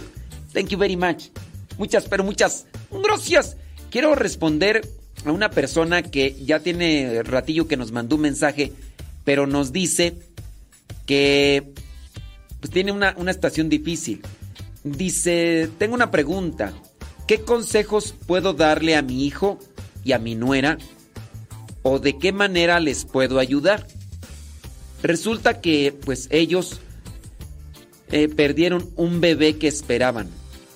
Iba a nacer, dice, pero pues eh, hubo por ahí una situación y dejó de latir el corazoncito del bebé dentro del vientre de la mamá. Ellos están muy tristes. Mi nuera dice, aún tiene la nena en su vientre. Dice, están induciéndole para tratar de, pues ya, sacarle, porque no recomiendan que se le haga cesárea. No recomiendan, entonces quieren que salga así. Bueno, ¿qué, qué hacer o qué decir ante este tipo de situaciones? Nuestras palabras pueden quedar muy limitadas, incluso las mías pueden quedar muy limitadas con relación a, a este dolor y este sufrimiento que yo pienso que solamente lo entienden quienes están pasando por esa situación. Yo siento a veces frustración de no poder ayudar a las personas cuando están pasando por esta etapa. Y, hay un cierto tipo de, frustración porque yo quisiera que ellos se levantaran de esa situación. Yo quisiera que cambiaran incluso de perspectiva porque me duele verlos tristes. Yo, yo quisiera, entonces hay un cierto tipo de... eh, pues, ¿cómo llamarlo? Aparte de la frustración, impotencia. Hay una impotencia y también pues uno se siente limitado. Ahora, ¿quién es el único que entiende el dolor, que sabe del dolor? Pues es Dios. De lo que uno puede hacer aquí es, voy a orar por ellos. Voy a estar con ellos. Invitándoles también, invitándoles a ellos a que hagamos oración juntos. No sé, ustedes podrían buscar en algún momento de hacer oración juntos. No, pues vamos enciendo un cirio. Es que uno pues tiene que checar los momentos y los tiempos de manera que uno no sea impertinente o que no vaya a ser uno fastidioso, sino que dentro de esas cosas que se van realizando eh, en el día a día es, oye, y, y si hacemos un poquito de oración, vamos a, miren, no obligarlos a entrar ellos en una oración que a lo mejor no les nace, pero sí involucrarlos. No hacerlos que se metan a que hagan oración, sino involucrarlos en la oración. Porque Dios es el único que nos va a dar esa paz y esa tranquilidad. Entonces, vean en los momentos, no sé, me permite nada más, es un momentito, una oración, pongo un cirio, lo enciendo, no se me viene a la mente una idea de esas, y hacer una oración. Una oración donde te pedimos, Señor, que les des fortaleza, que les des esperanza, que les concedas una luz para que ellos puedan saber llevar este momento para seguir incluso adelante. No sé, ustedes ahí es donde tienen que abrir su corazón para también manifestarles su compañía y su deseo de que estén bien. No es que tengamos una, una palabra clave o, o un discurso secreto para poder hacer que esta persona o esta, esta familia salga adelante. Es hacer que ellos se encuentren con Dios para que Dios les llene de su luz y de su fortaleza. Es lo que me viene a la mente. No sé si nos está escuchando ahí la persona. Ahí te dejé el mensaje. Espero y lo escuches. Bueno, ahí se lo, se lo dejamos para que la persona que nos mandó esa pregunta, pues, porque ya nos lo había mandado tres veces y este y quería que le diéramos respuesta. Dejen que, que Dios sea el que se manifieste y inviten a las personas o involucrenlas en, en la oración. No necesariamente hay que hacer las que digan algo o no necesariamente yo tengo que decir unas palabras y que ellos ah, ya lo entiendan todo. No, de- dejar que Dios actúe. Bueno, déjeme ver por acá. Saludos, gracias. Escuchándolo, dice el bonito programa. ¡Súbale a la radio! Ándele pues. Dice yo por acá escuchándolo, voy a limpiar mi casa, así que, pues aquí, bueno, súbale a la radio, muchas gracias. Déjame ver por acá. Saludos, dice también acá escuchándolo en el trabajo, limpiando una planta. ¿Cómo que limpiando una planta? Una planta de, de luz, una planta de... una planta verde o, qué. Dice, saludos, bli, blu, blu, bli, bli. Ándele pues. Yo, ¿Qué dice por acá tú? De... Así es, padre, dice acá una persona. Por más que te dicen que Dios sabe y tiene un, un plan, no lo entendemos. Miren, yo sí dentro esto va también para la persona que les digo, no sé si nos está escuchando porque me dejó ahí y me estaba ahí pidiendo que lo leyera, me leyera el mensaje, ya lo leí, pero la persona no sé si está conectada. Ok.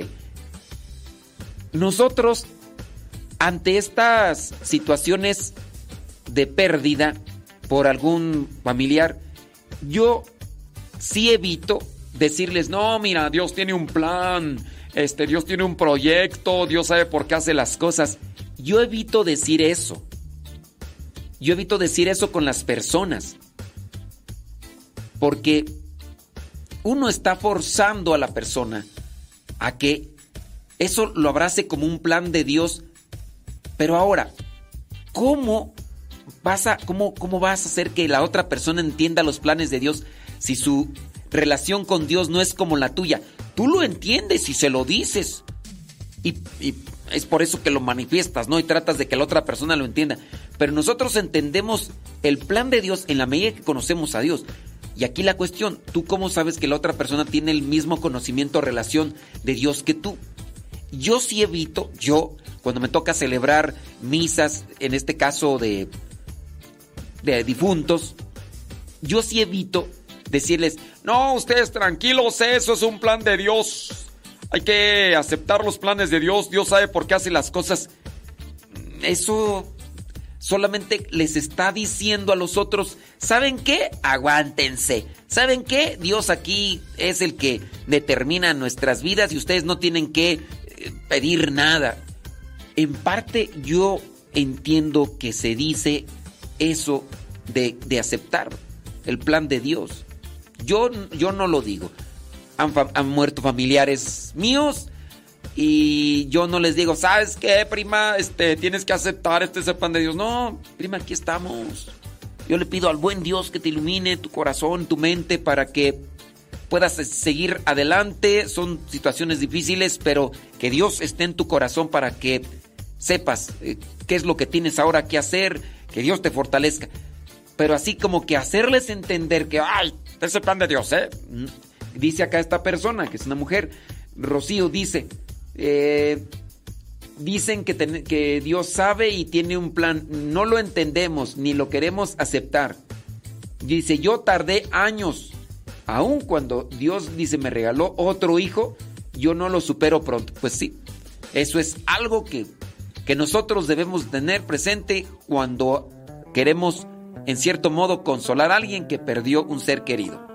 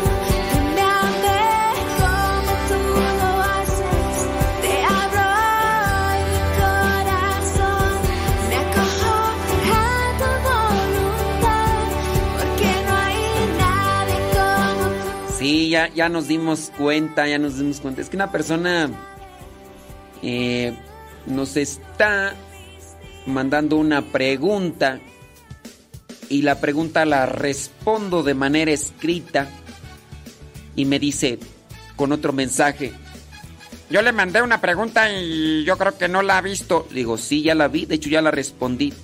Ah, es que pues no escuché el programa pasado. Yo creo que voy a tenerlo que escuchar otra vez. No, no la respondí en el aire, le respondí escrito.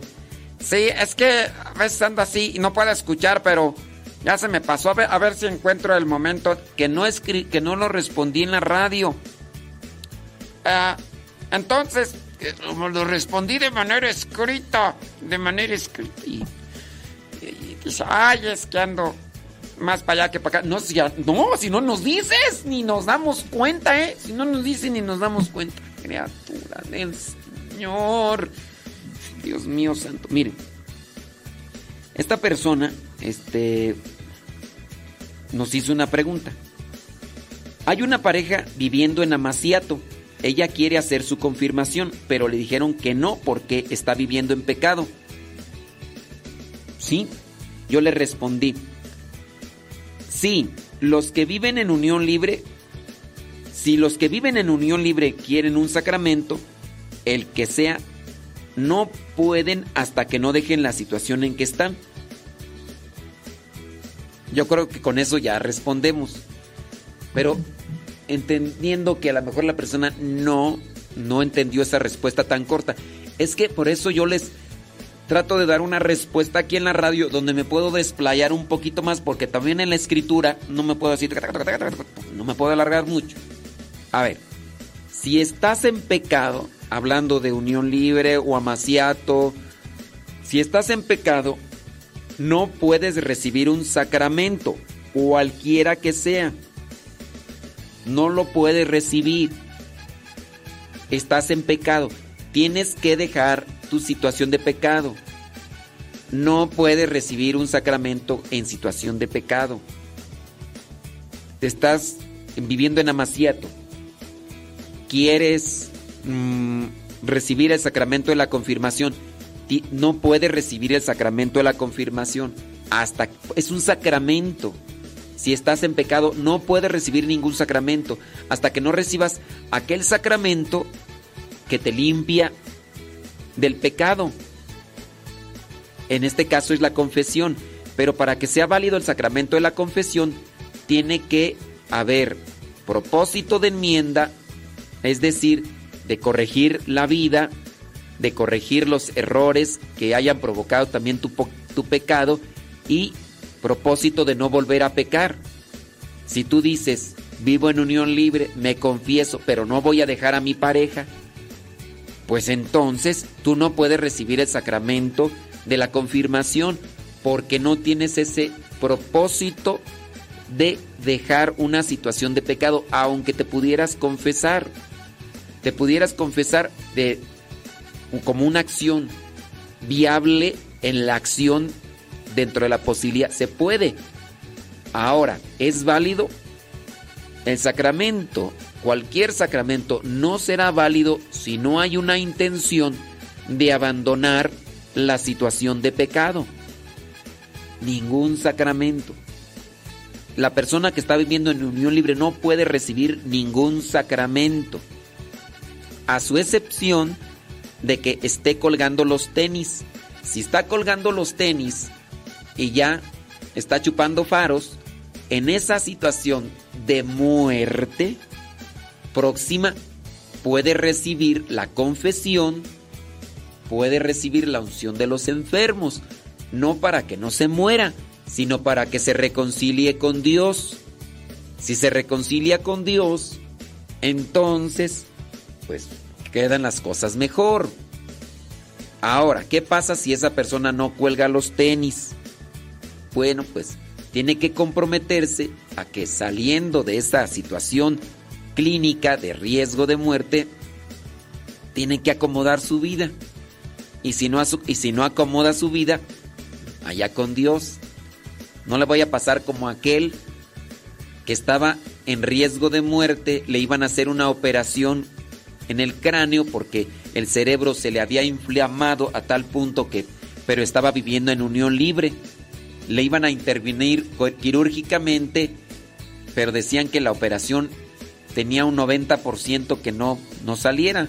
Entonces, antes de la operación, dijo que quería recibir la unción y que se comprometía a casarse si salía del hospital bien. Le dieron la confesión, le dieron la unción y milagrosamente el cerebro comenzó a desinflamarse. Y entonces, y entonces la persona pues salió del hospital sin necesidad de una intervención quirúrgica. Pero después la persona no quiso casarse.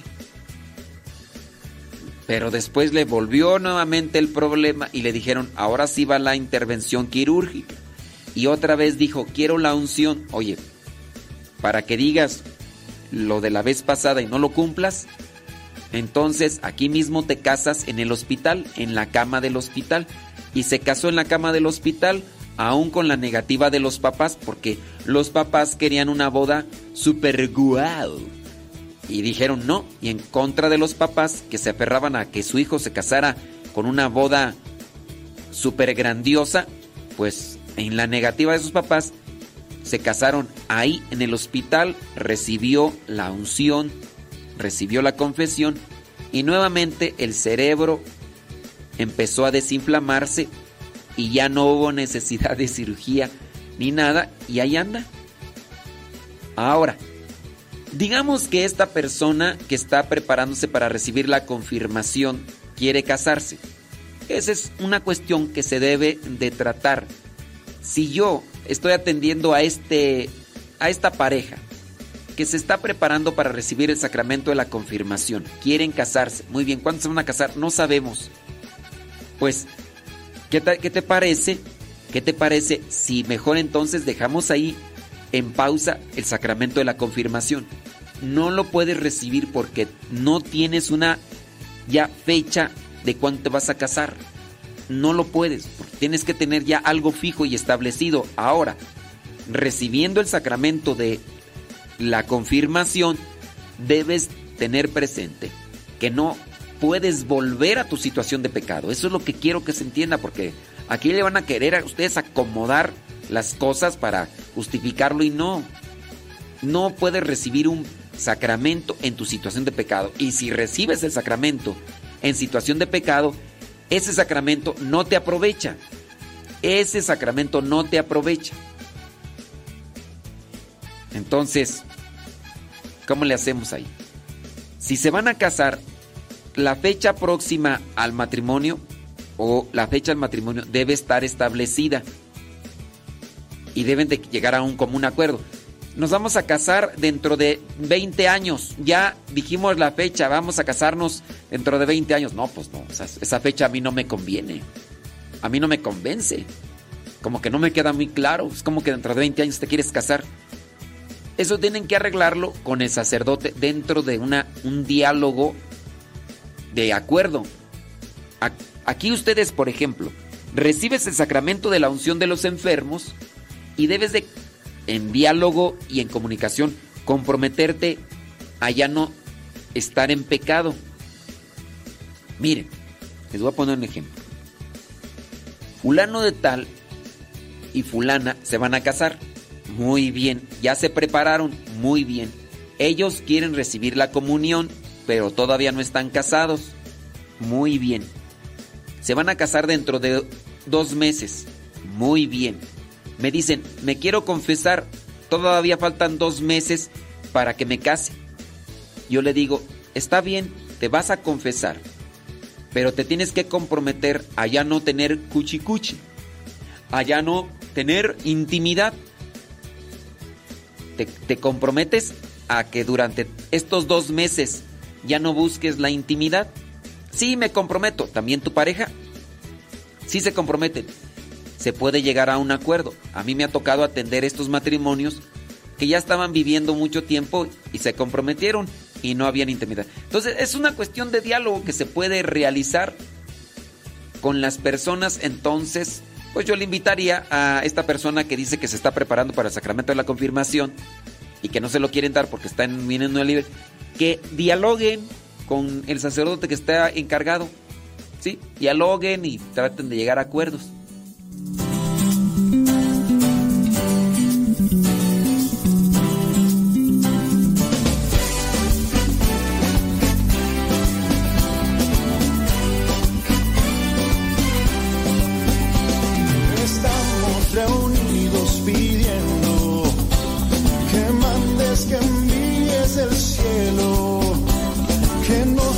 Reavives hoy, tu espíritu renueve el corazón. Es tiempo que riegues los campos, que podes, que envíes del cielo, torrentes de amor que inunda el corazón y todos los desiertos beban hoy. Manda, Señor, de amor que inunde mi alma hoy. Manda, Señor, de tu corazón torrentes de amor que inunde mi alma hoy.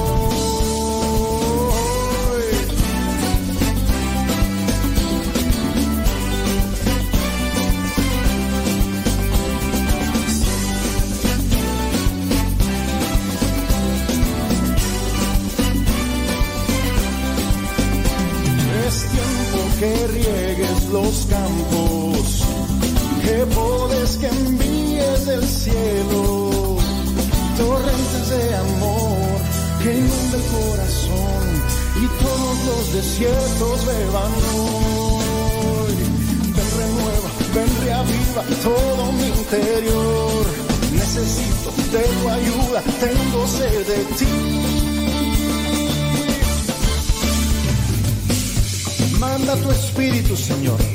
Refresca nuestros corazones. Derrama sobre cada uno de nosotros tu bendición.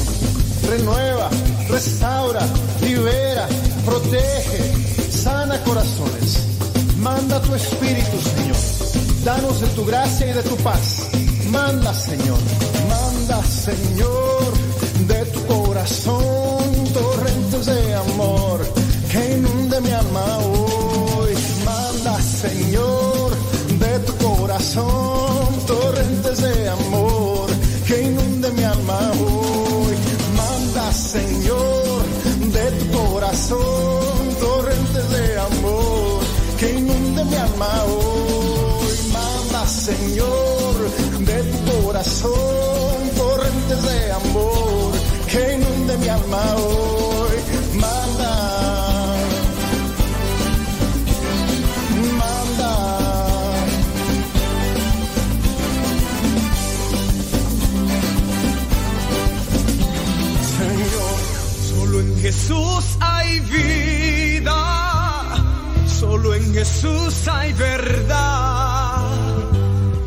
Jesucristo es la promesa, el Padre a la humanidad.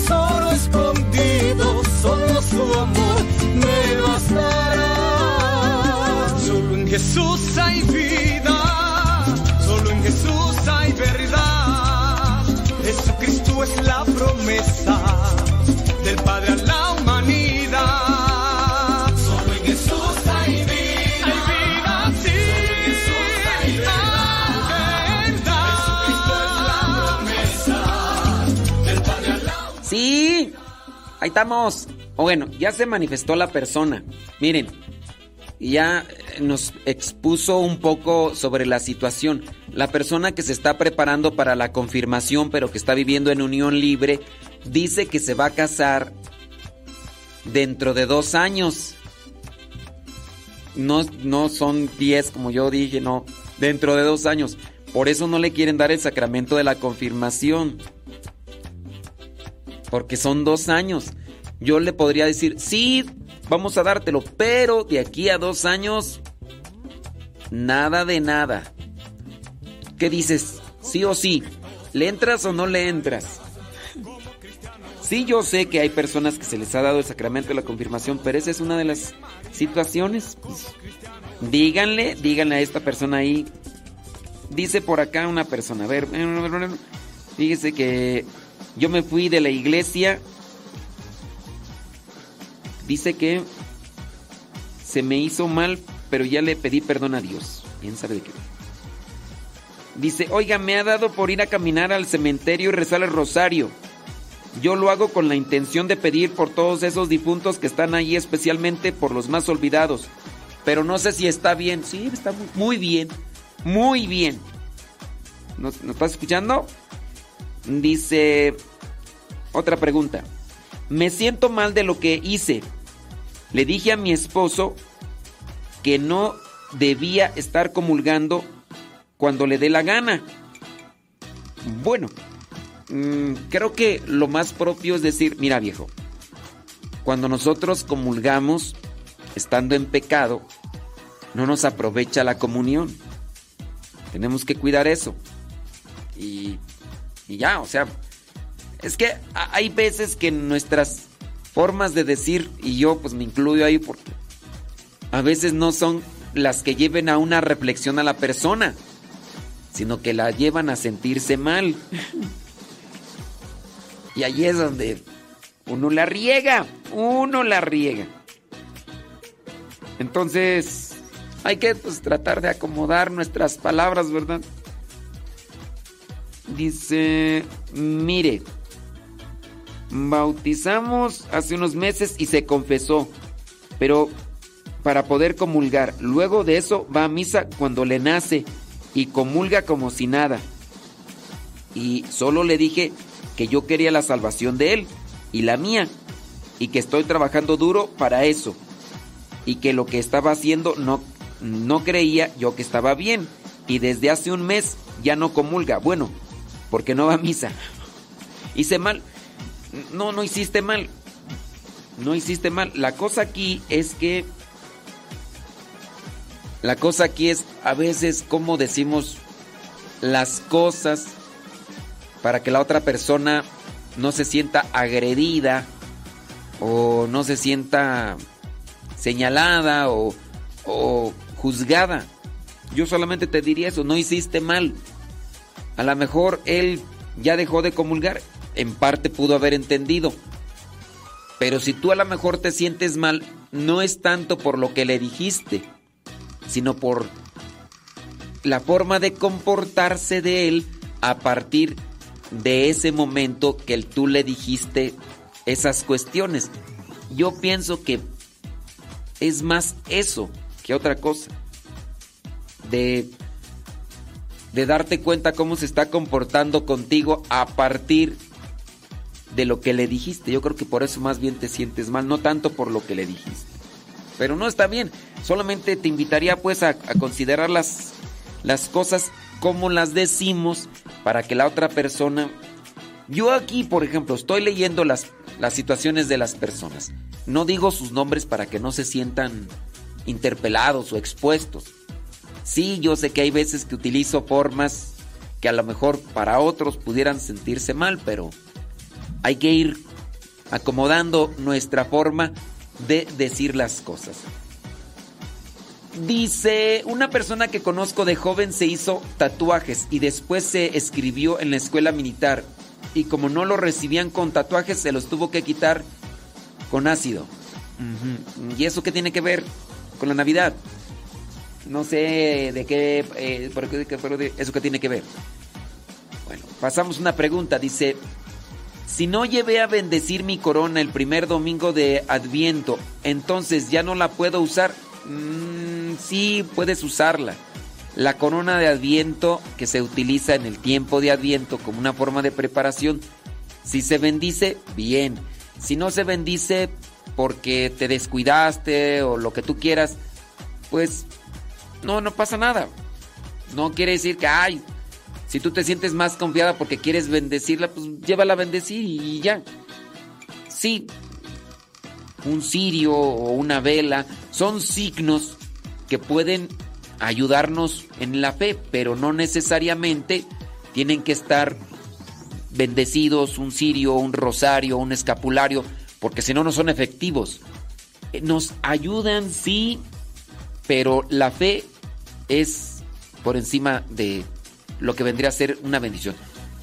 Ya le echaste la bendición a estos objetos religiosos, pero no rezas porque piensas que la bendición es más grande. Pues sigue, sigue usando. Bueno, déjame ver por acá. Preguntas. Dice, tengo una pregunta. ¿Cómo se le puede hablar, aconsejar a alguien que es catequista o alguien que sirve en la iglesia para que se casa? Ah, porque vive en unión, para que se case más bien. Porque solo vive en unión libre hace muchos años. ¿Qué se le puede decir sin ofender o hacerle sentir mal? Si esa persona es catequista, si esa persona está dentro de las actividades de la iglesia, esa persona sabe que tiene que estar casada o casado. No es que no lo sepa. Esta persona tendría que acomodar su vida para que lleve adelante. Ahora, ¿por qué no se casa? A lo mejor ella, la persona sí quiere, pero a lo mejor la otra parte no. Lo más recomendable pues es que busquemos tener integridad, congruencia con lo que hacemos y con lo que decimos. Hay veces que podríamos estar bien sacramentalmente hablando desde un compromiso, pero nuestra vida no es nada congruente. El caso de aquellas personas que están casadas bien por la iglesia, que sirven en la iglesia en diferentes apostolados o ministerios, pero llevan una vida oculta de pecado. E incluso ni se confiesan. Y no se confiesan para no sentirse mal, porque saben que si se confiesan, tienen que decir sus pecados y después se van a sentir mal. Entonces hacen, hacen concha, hacen coraza, hacen piel dura. Y yo por ahí conozco algunos y algunas que viven en esa situación. Y aunque se les dice, y aunque se les manda decir, ellos aferrados a esa vida de incongruencia y de pecado. A ver, ¿qué hacemos ahí? ¿Qué hacemos ahí? Pues, pero sí, eh, traten de buscar la manera. Esa persona sabe que no debe estar en esa situación, pero no sabemos cuál podría ser la situación. Cuando tengas la oportunidad, si es que una confianza puede darse para cuestionar ese tipo de cosas, hazlo. Porque si no, a veces lo que se puede dar es una pelea, un conflicto con estas personas. Porque cuando vas y les dices de lo que ellos ya saben que están mal, se enojan, se sienten los ofendidos y después hasta la pueden agarrar en contra de ti. Porque van a decir, sí, porque hay gente metiche que se mete en lo que no le importa, ni que ellos fueran no sé qué, que no sé cuánto. Y van a buscar por aquí y por allá problemillas, defectillos para querértelos echar en cara y los van a agrandar con tal de, de quererse sacudir esa cuestión de culpa que tienen y más cuando se los has hecho saber. Pero, pues, traten por ahí en la, en la forma, en cierto, con caridad y todo. No, es que no tendríamos por qué ir caminando por la vida señalando los pecados de todos. Creo que nosotros debemos con caridad ayudar a que las personas reflexionen para que se acerquen a Dios y que Dios mismo haga en sus corazones que den un cambio. Porque yo puedo decir, oye, tú, tú eres el pecador de esto, tú haces este y este y este pecado. Tú eres el pecador de esto y, y vamos solamente señalando los pecados y pues hay que señalar cómo salir de ese pecado y para salir de ese pecado, pues Cristo es la solución. Entonces hay que ayudar a que las personas se acerquen más a Dios para que dejen esa situación de vida.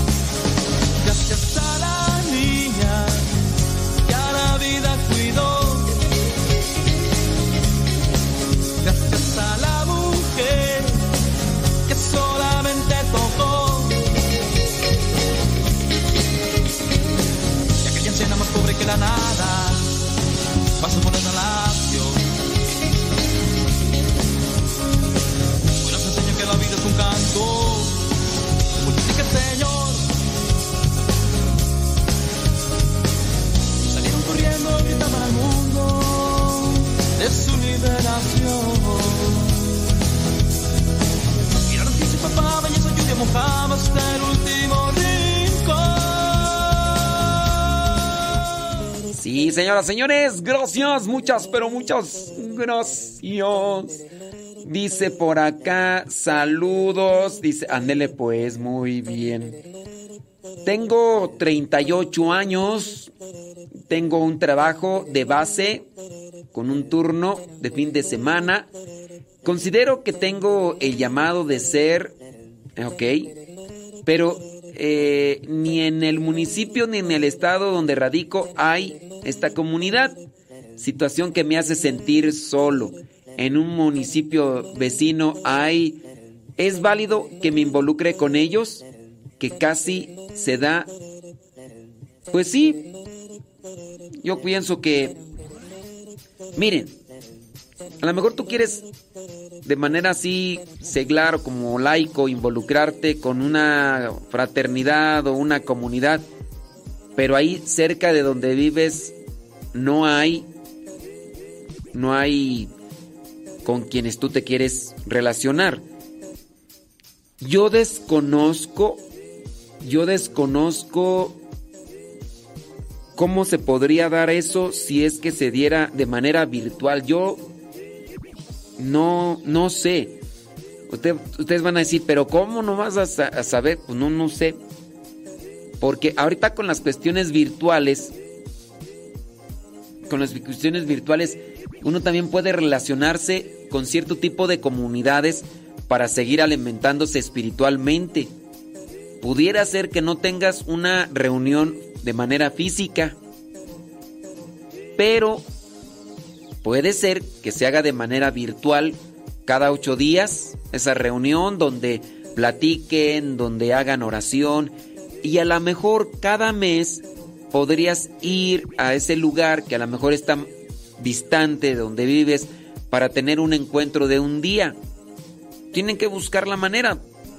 Son las ideas que se me ocurren ahorita porque yo la verdad desconozco cómo es que podría llevarse a cabo esto. Mejor trata de buscar quién es el encargado de este grupo, de esta comunidad y pregúntale si habría la posibilidad o hay un cierto tipo de alimentación espiritual para estos grupos en forma virtual para que estés conectado y que en tu lugar trates ahora de evangelizar para agregar a más personas dentro de este grupo, dentro de este apostolado que a lo mejor tú quieres realizar.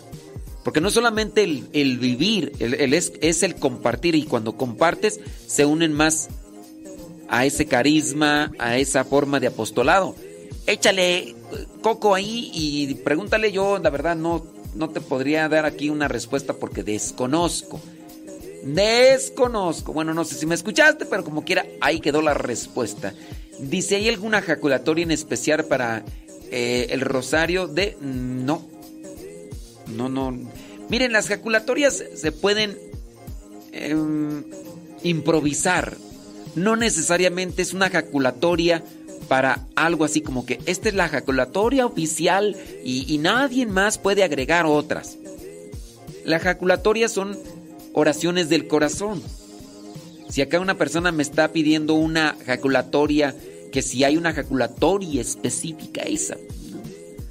Son oraciones Del corazón se pueden improvisar. Jesús, José y María, os doy el corazón y el alma mía. Oh Jesús, mi muy amado, llévame contigo eh, y llena mi corazón.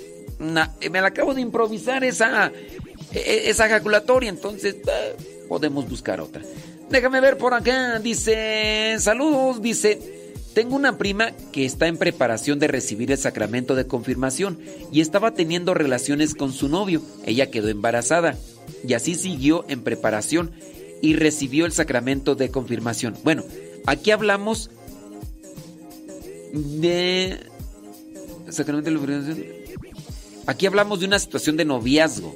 No se puede comparar la situación de noviazgo a la situación de convivencia, ya de, de unión libre. Estamos hablando acá de, de noviazgo y así andaban y quedó embarazada y todo. Después recibió el sacramento, pero no estaban viviendo, no estaban viviendo este, no estaban en unión libre. Acá era noviazgo. Y sí, a lo mejor tenían su. Tenían su intimidad, no sé. Ya después a lo mejor se confesaba y otra vez volvía a caer. Y, o a lo mejor fue solo una vez y en esa ocasión quedó embarazada. No sé. Pero acá no se puede comparar, no se puede equiparar la misma situación. Noviazgo a estar viviendo en unión libre. Porque aquí la persona nos pregunta. Mi pregunta es, ¿qué pasa? ¿Es válido o no? El sacramento es válido aquí. No quiere decir que en, la, en el caso de unión de, de la unión libre sea inválido. Puede ser también válido. Ya les expuse yo la situación. Están viviendo en unión libre, dentro de dos meses se van a casar, se comprometen a ya no tener cuchicuchi, a no ya relacionarse con el pecado. Ahí puede recibir el sacramento y el sacramento es válido. Pero no se puede comparar dos meses a dos años. Acuérdense que el sacramento es inválido cuando no se aplica la fórmula y la materia y cuando también no se dan otro tipo de circunstancias en torno al sacramento. Ya sea, por ejemplo, el ministro, el sacramento de la confirmación, si ese sacramento lo da un sacerdote, puede ser inválido ese sacramento. Para que sea válido, cuando lo da un sacerdote, el sacerdote tuvo que haber sido designado por el mismo obispo para que diera el sacramento. Si no fue designado por el obispo y dio el sacramento, ahí es inválido, aunque esté la materia y la forma. Y es válido. Acá el sacramento de la confirmación puede ser válido aunque estén viviendo en unión libre, pero se han comprometido a no involucrarse con el pecado, porque dentro de un mes, dos meses dicen que no van a pecar. Bueno, pero no puedes comparar.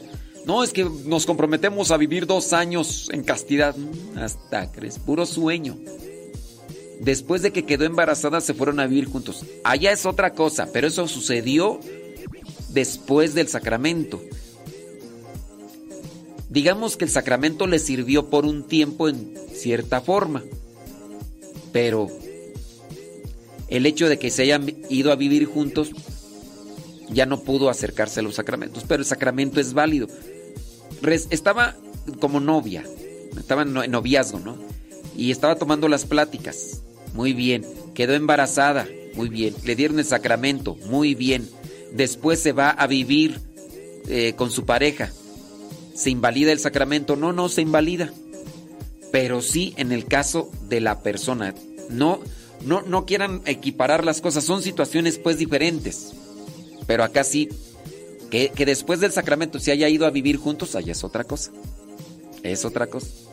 Es como por ejemplo el que se confiesa y comulga y a los tres días vuelve al pecado.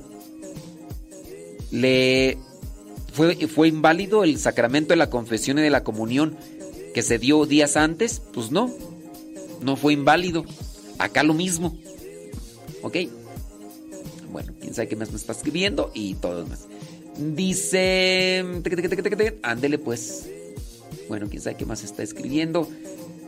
Dice, yo he visto que los adultos que están en unión libre se han bautizado, entonces no es válido. Ok, mire. Una persona que está viviendo en unión libre no puede recibir el sacramento. No puede recibir el sacramento y eso es lo que tiene que revisar el sacerdote. No puede recibir el sacramento. Ahora, que los adultos que están viviendo en unión libre otorguen el sacramento, entonces, si, si han mentido para recibir el sacramento, esa es otra cosa. El sacramento puede ser válido, pero no tiene una eficacia, esa es la cuestión. Mentir para recibir un sacramento no ayuda para que sea de provecho el sacramento. El sacramento, aquí entramos en esta cuestión de válido o inválido. No, el sacramento puede ser válido, pero no aprovecha. Esa es la cosa. Los sacramentos son para que nos aproveche espiritualmente. Si tú recibes un sacramento, pero después regresas a la situación de pecado, entonces el sacramento no te va a aprovechar. No te va a aprovechar. Te dan una camisa limpia, pero estás muy sucio. Te la doy, te la pones, pero con esa misma camisa te regresas a revolcarte nuevamente en, en el lodo. ¿Te aprovechó? ¿Te aprovecha la camisa limpia, el pantalón limpio, cuando te sigue revolcando en el lodo? ¿Te aprovecha? No te aprovecha. A estas personas yo no sé, digo, si ustedes dicen que están en unión libre y, y que les dieron el sacramento del bautismo, pues no sé y por qué se dio, pero no tendría que haberse dado. El sacramento pudo haber sido válido, pero no les aprovechó.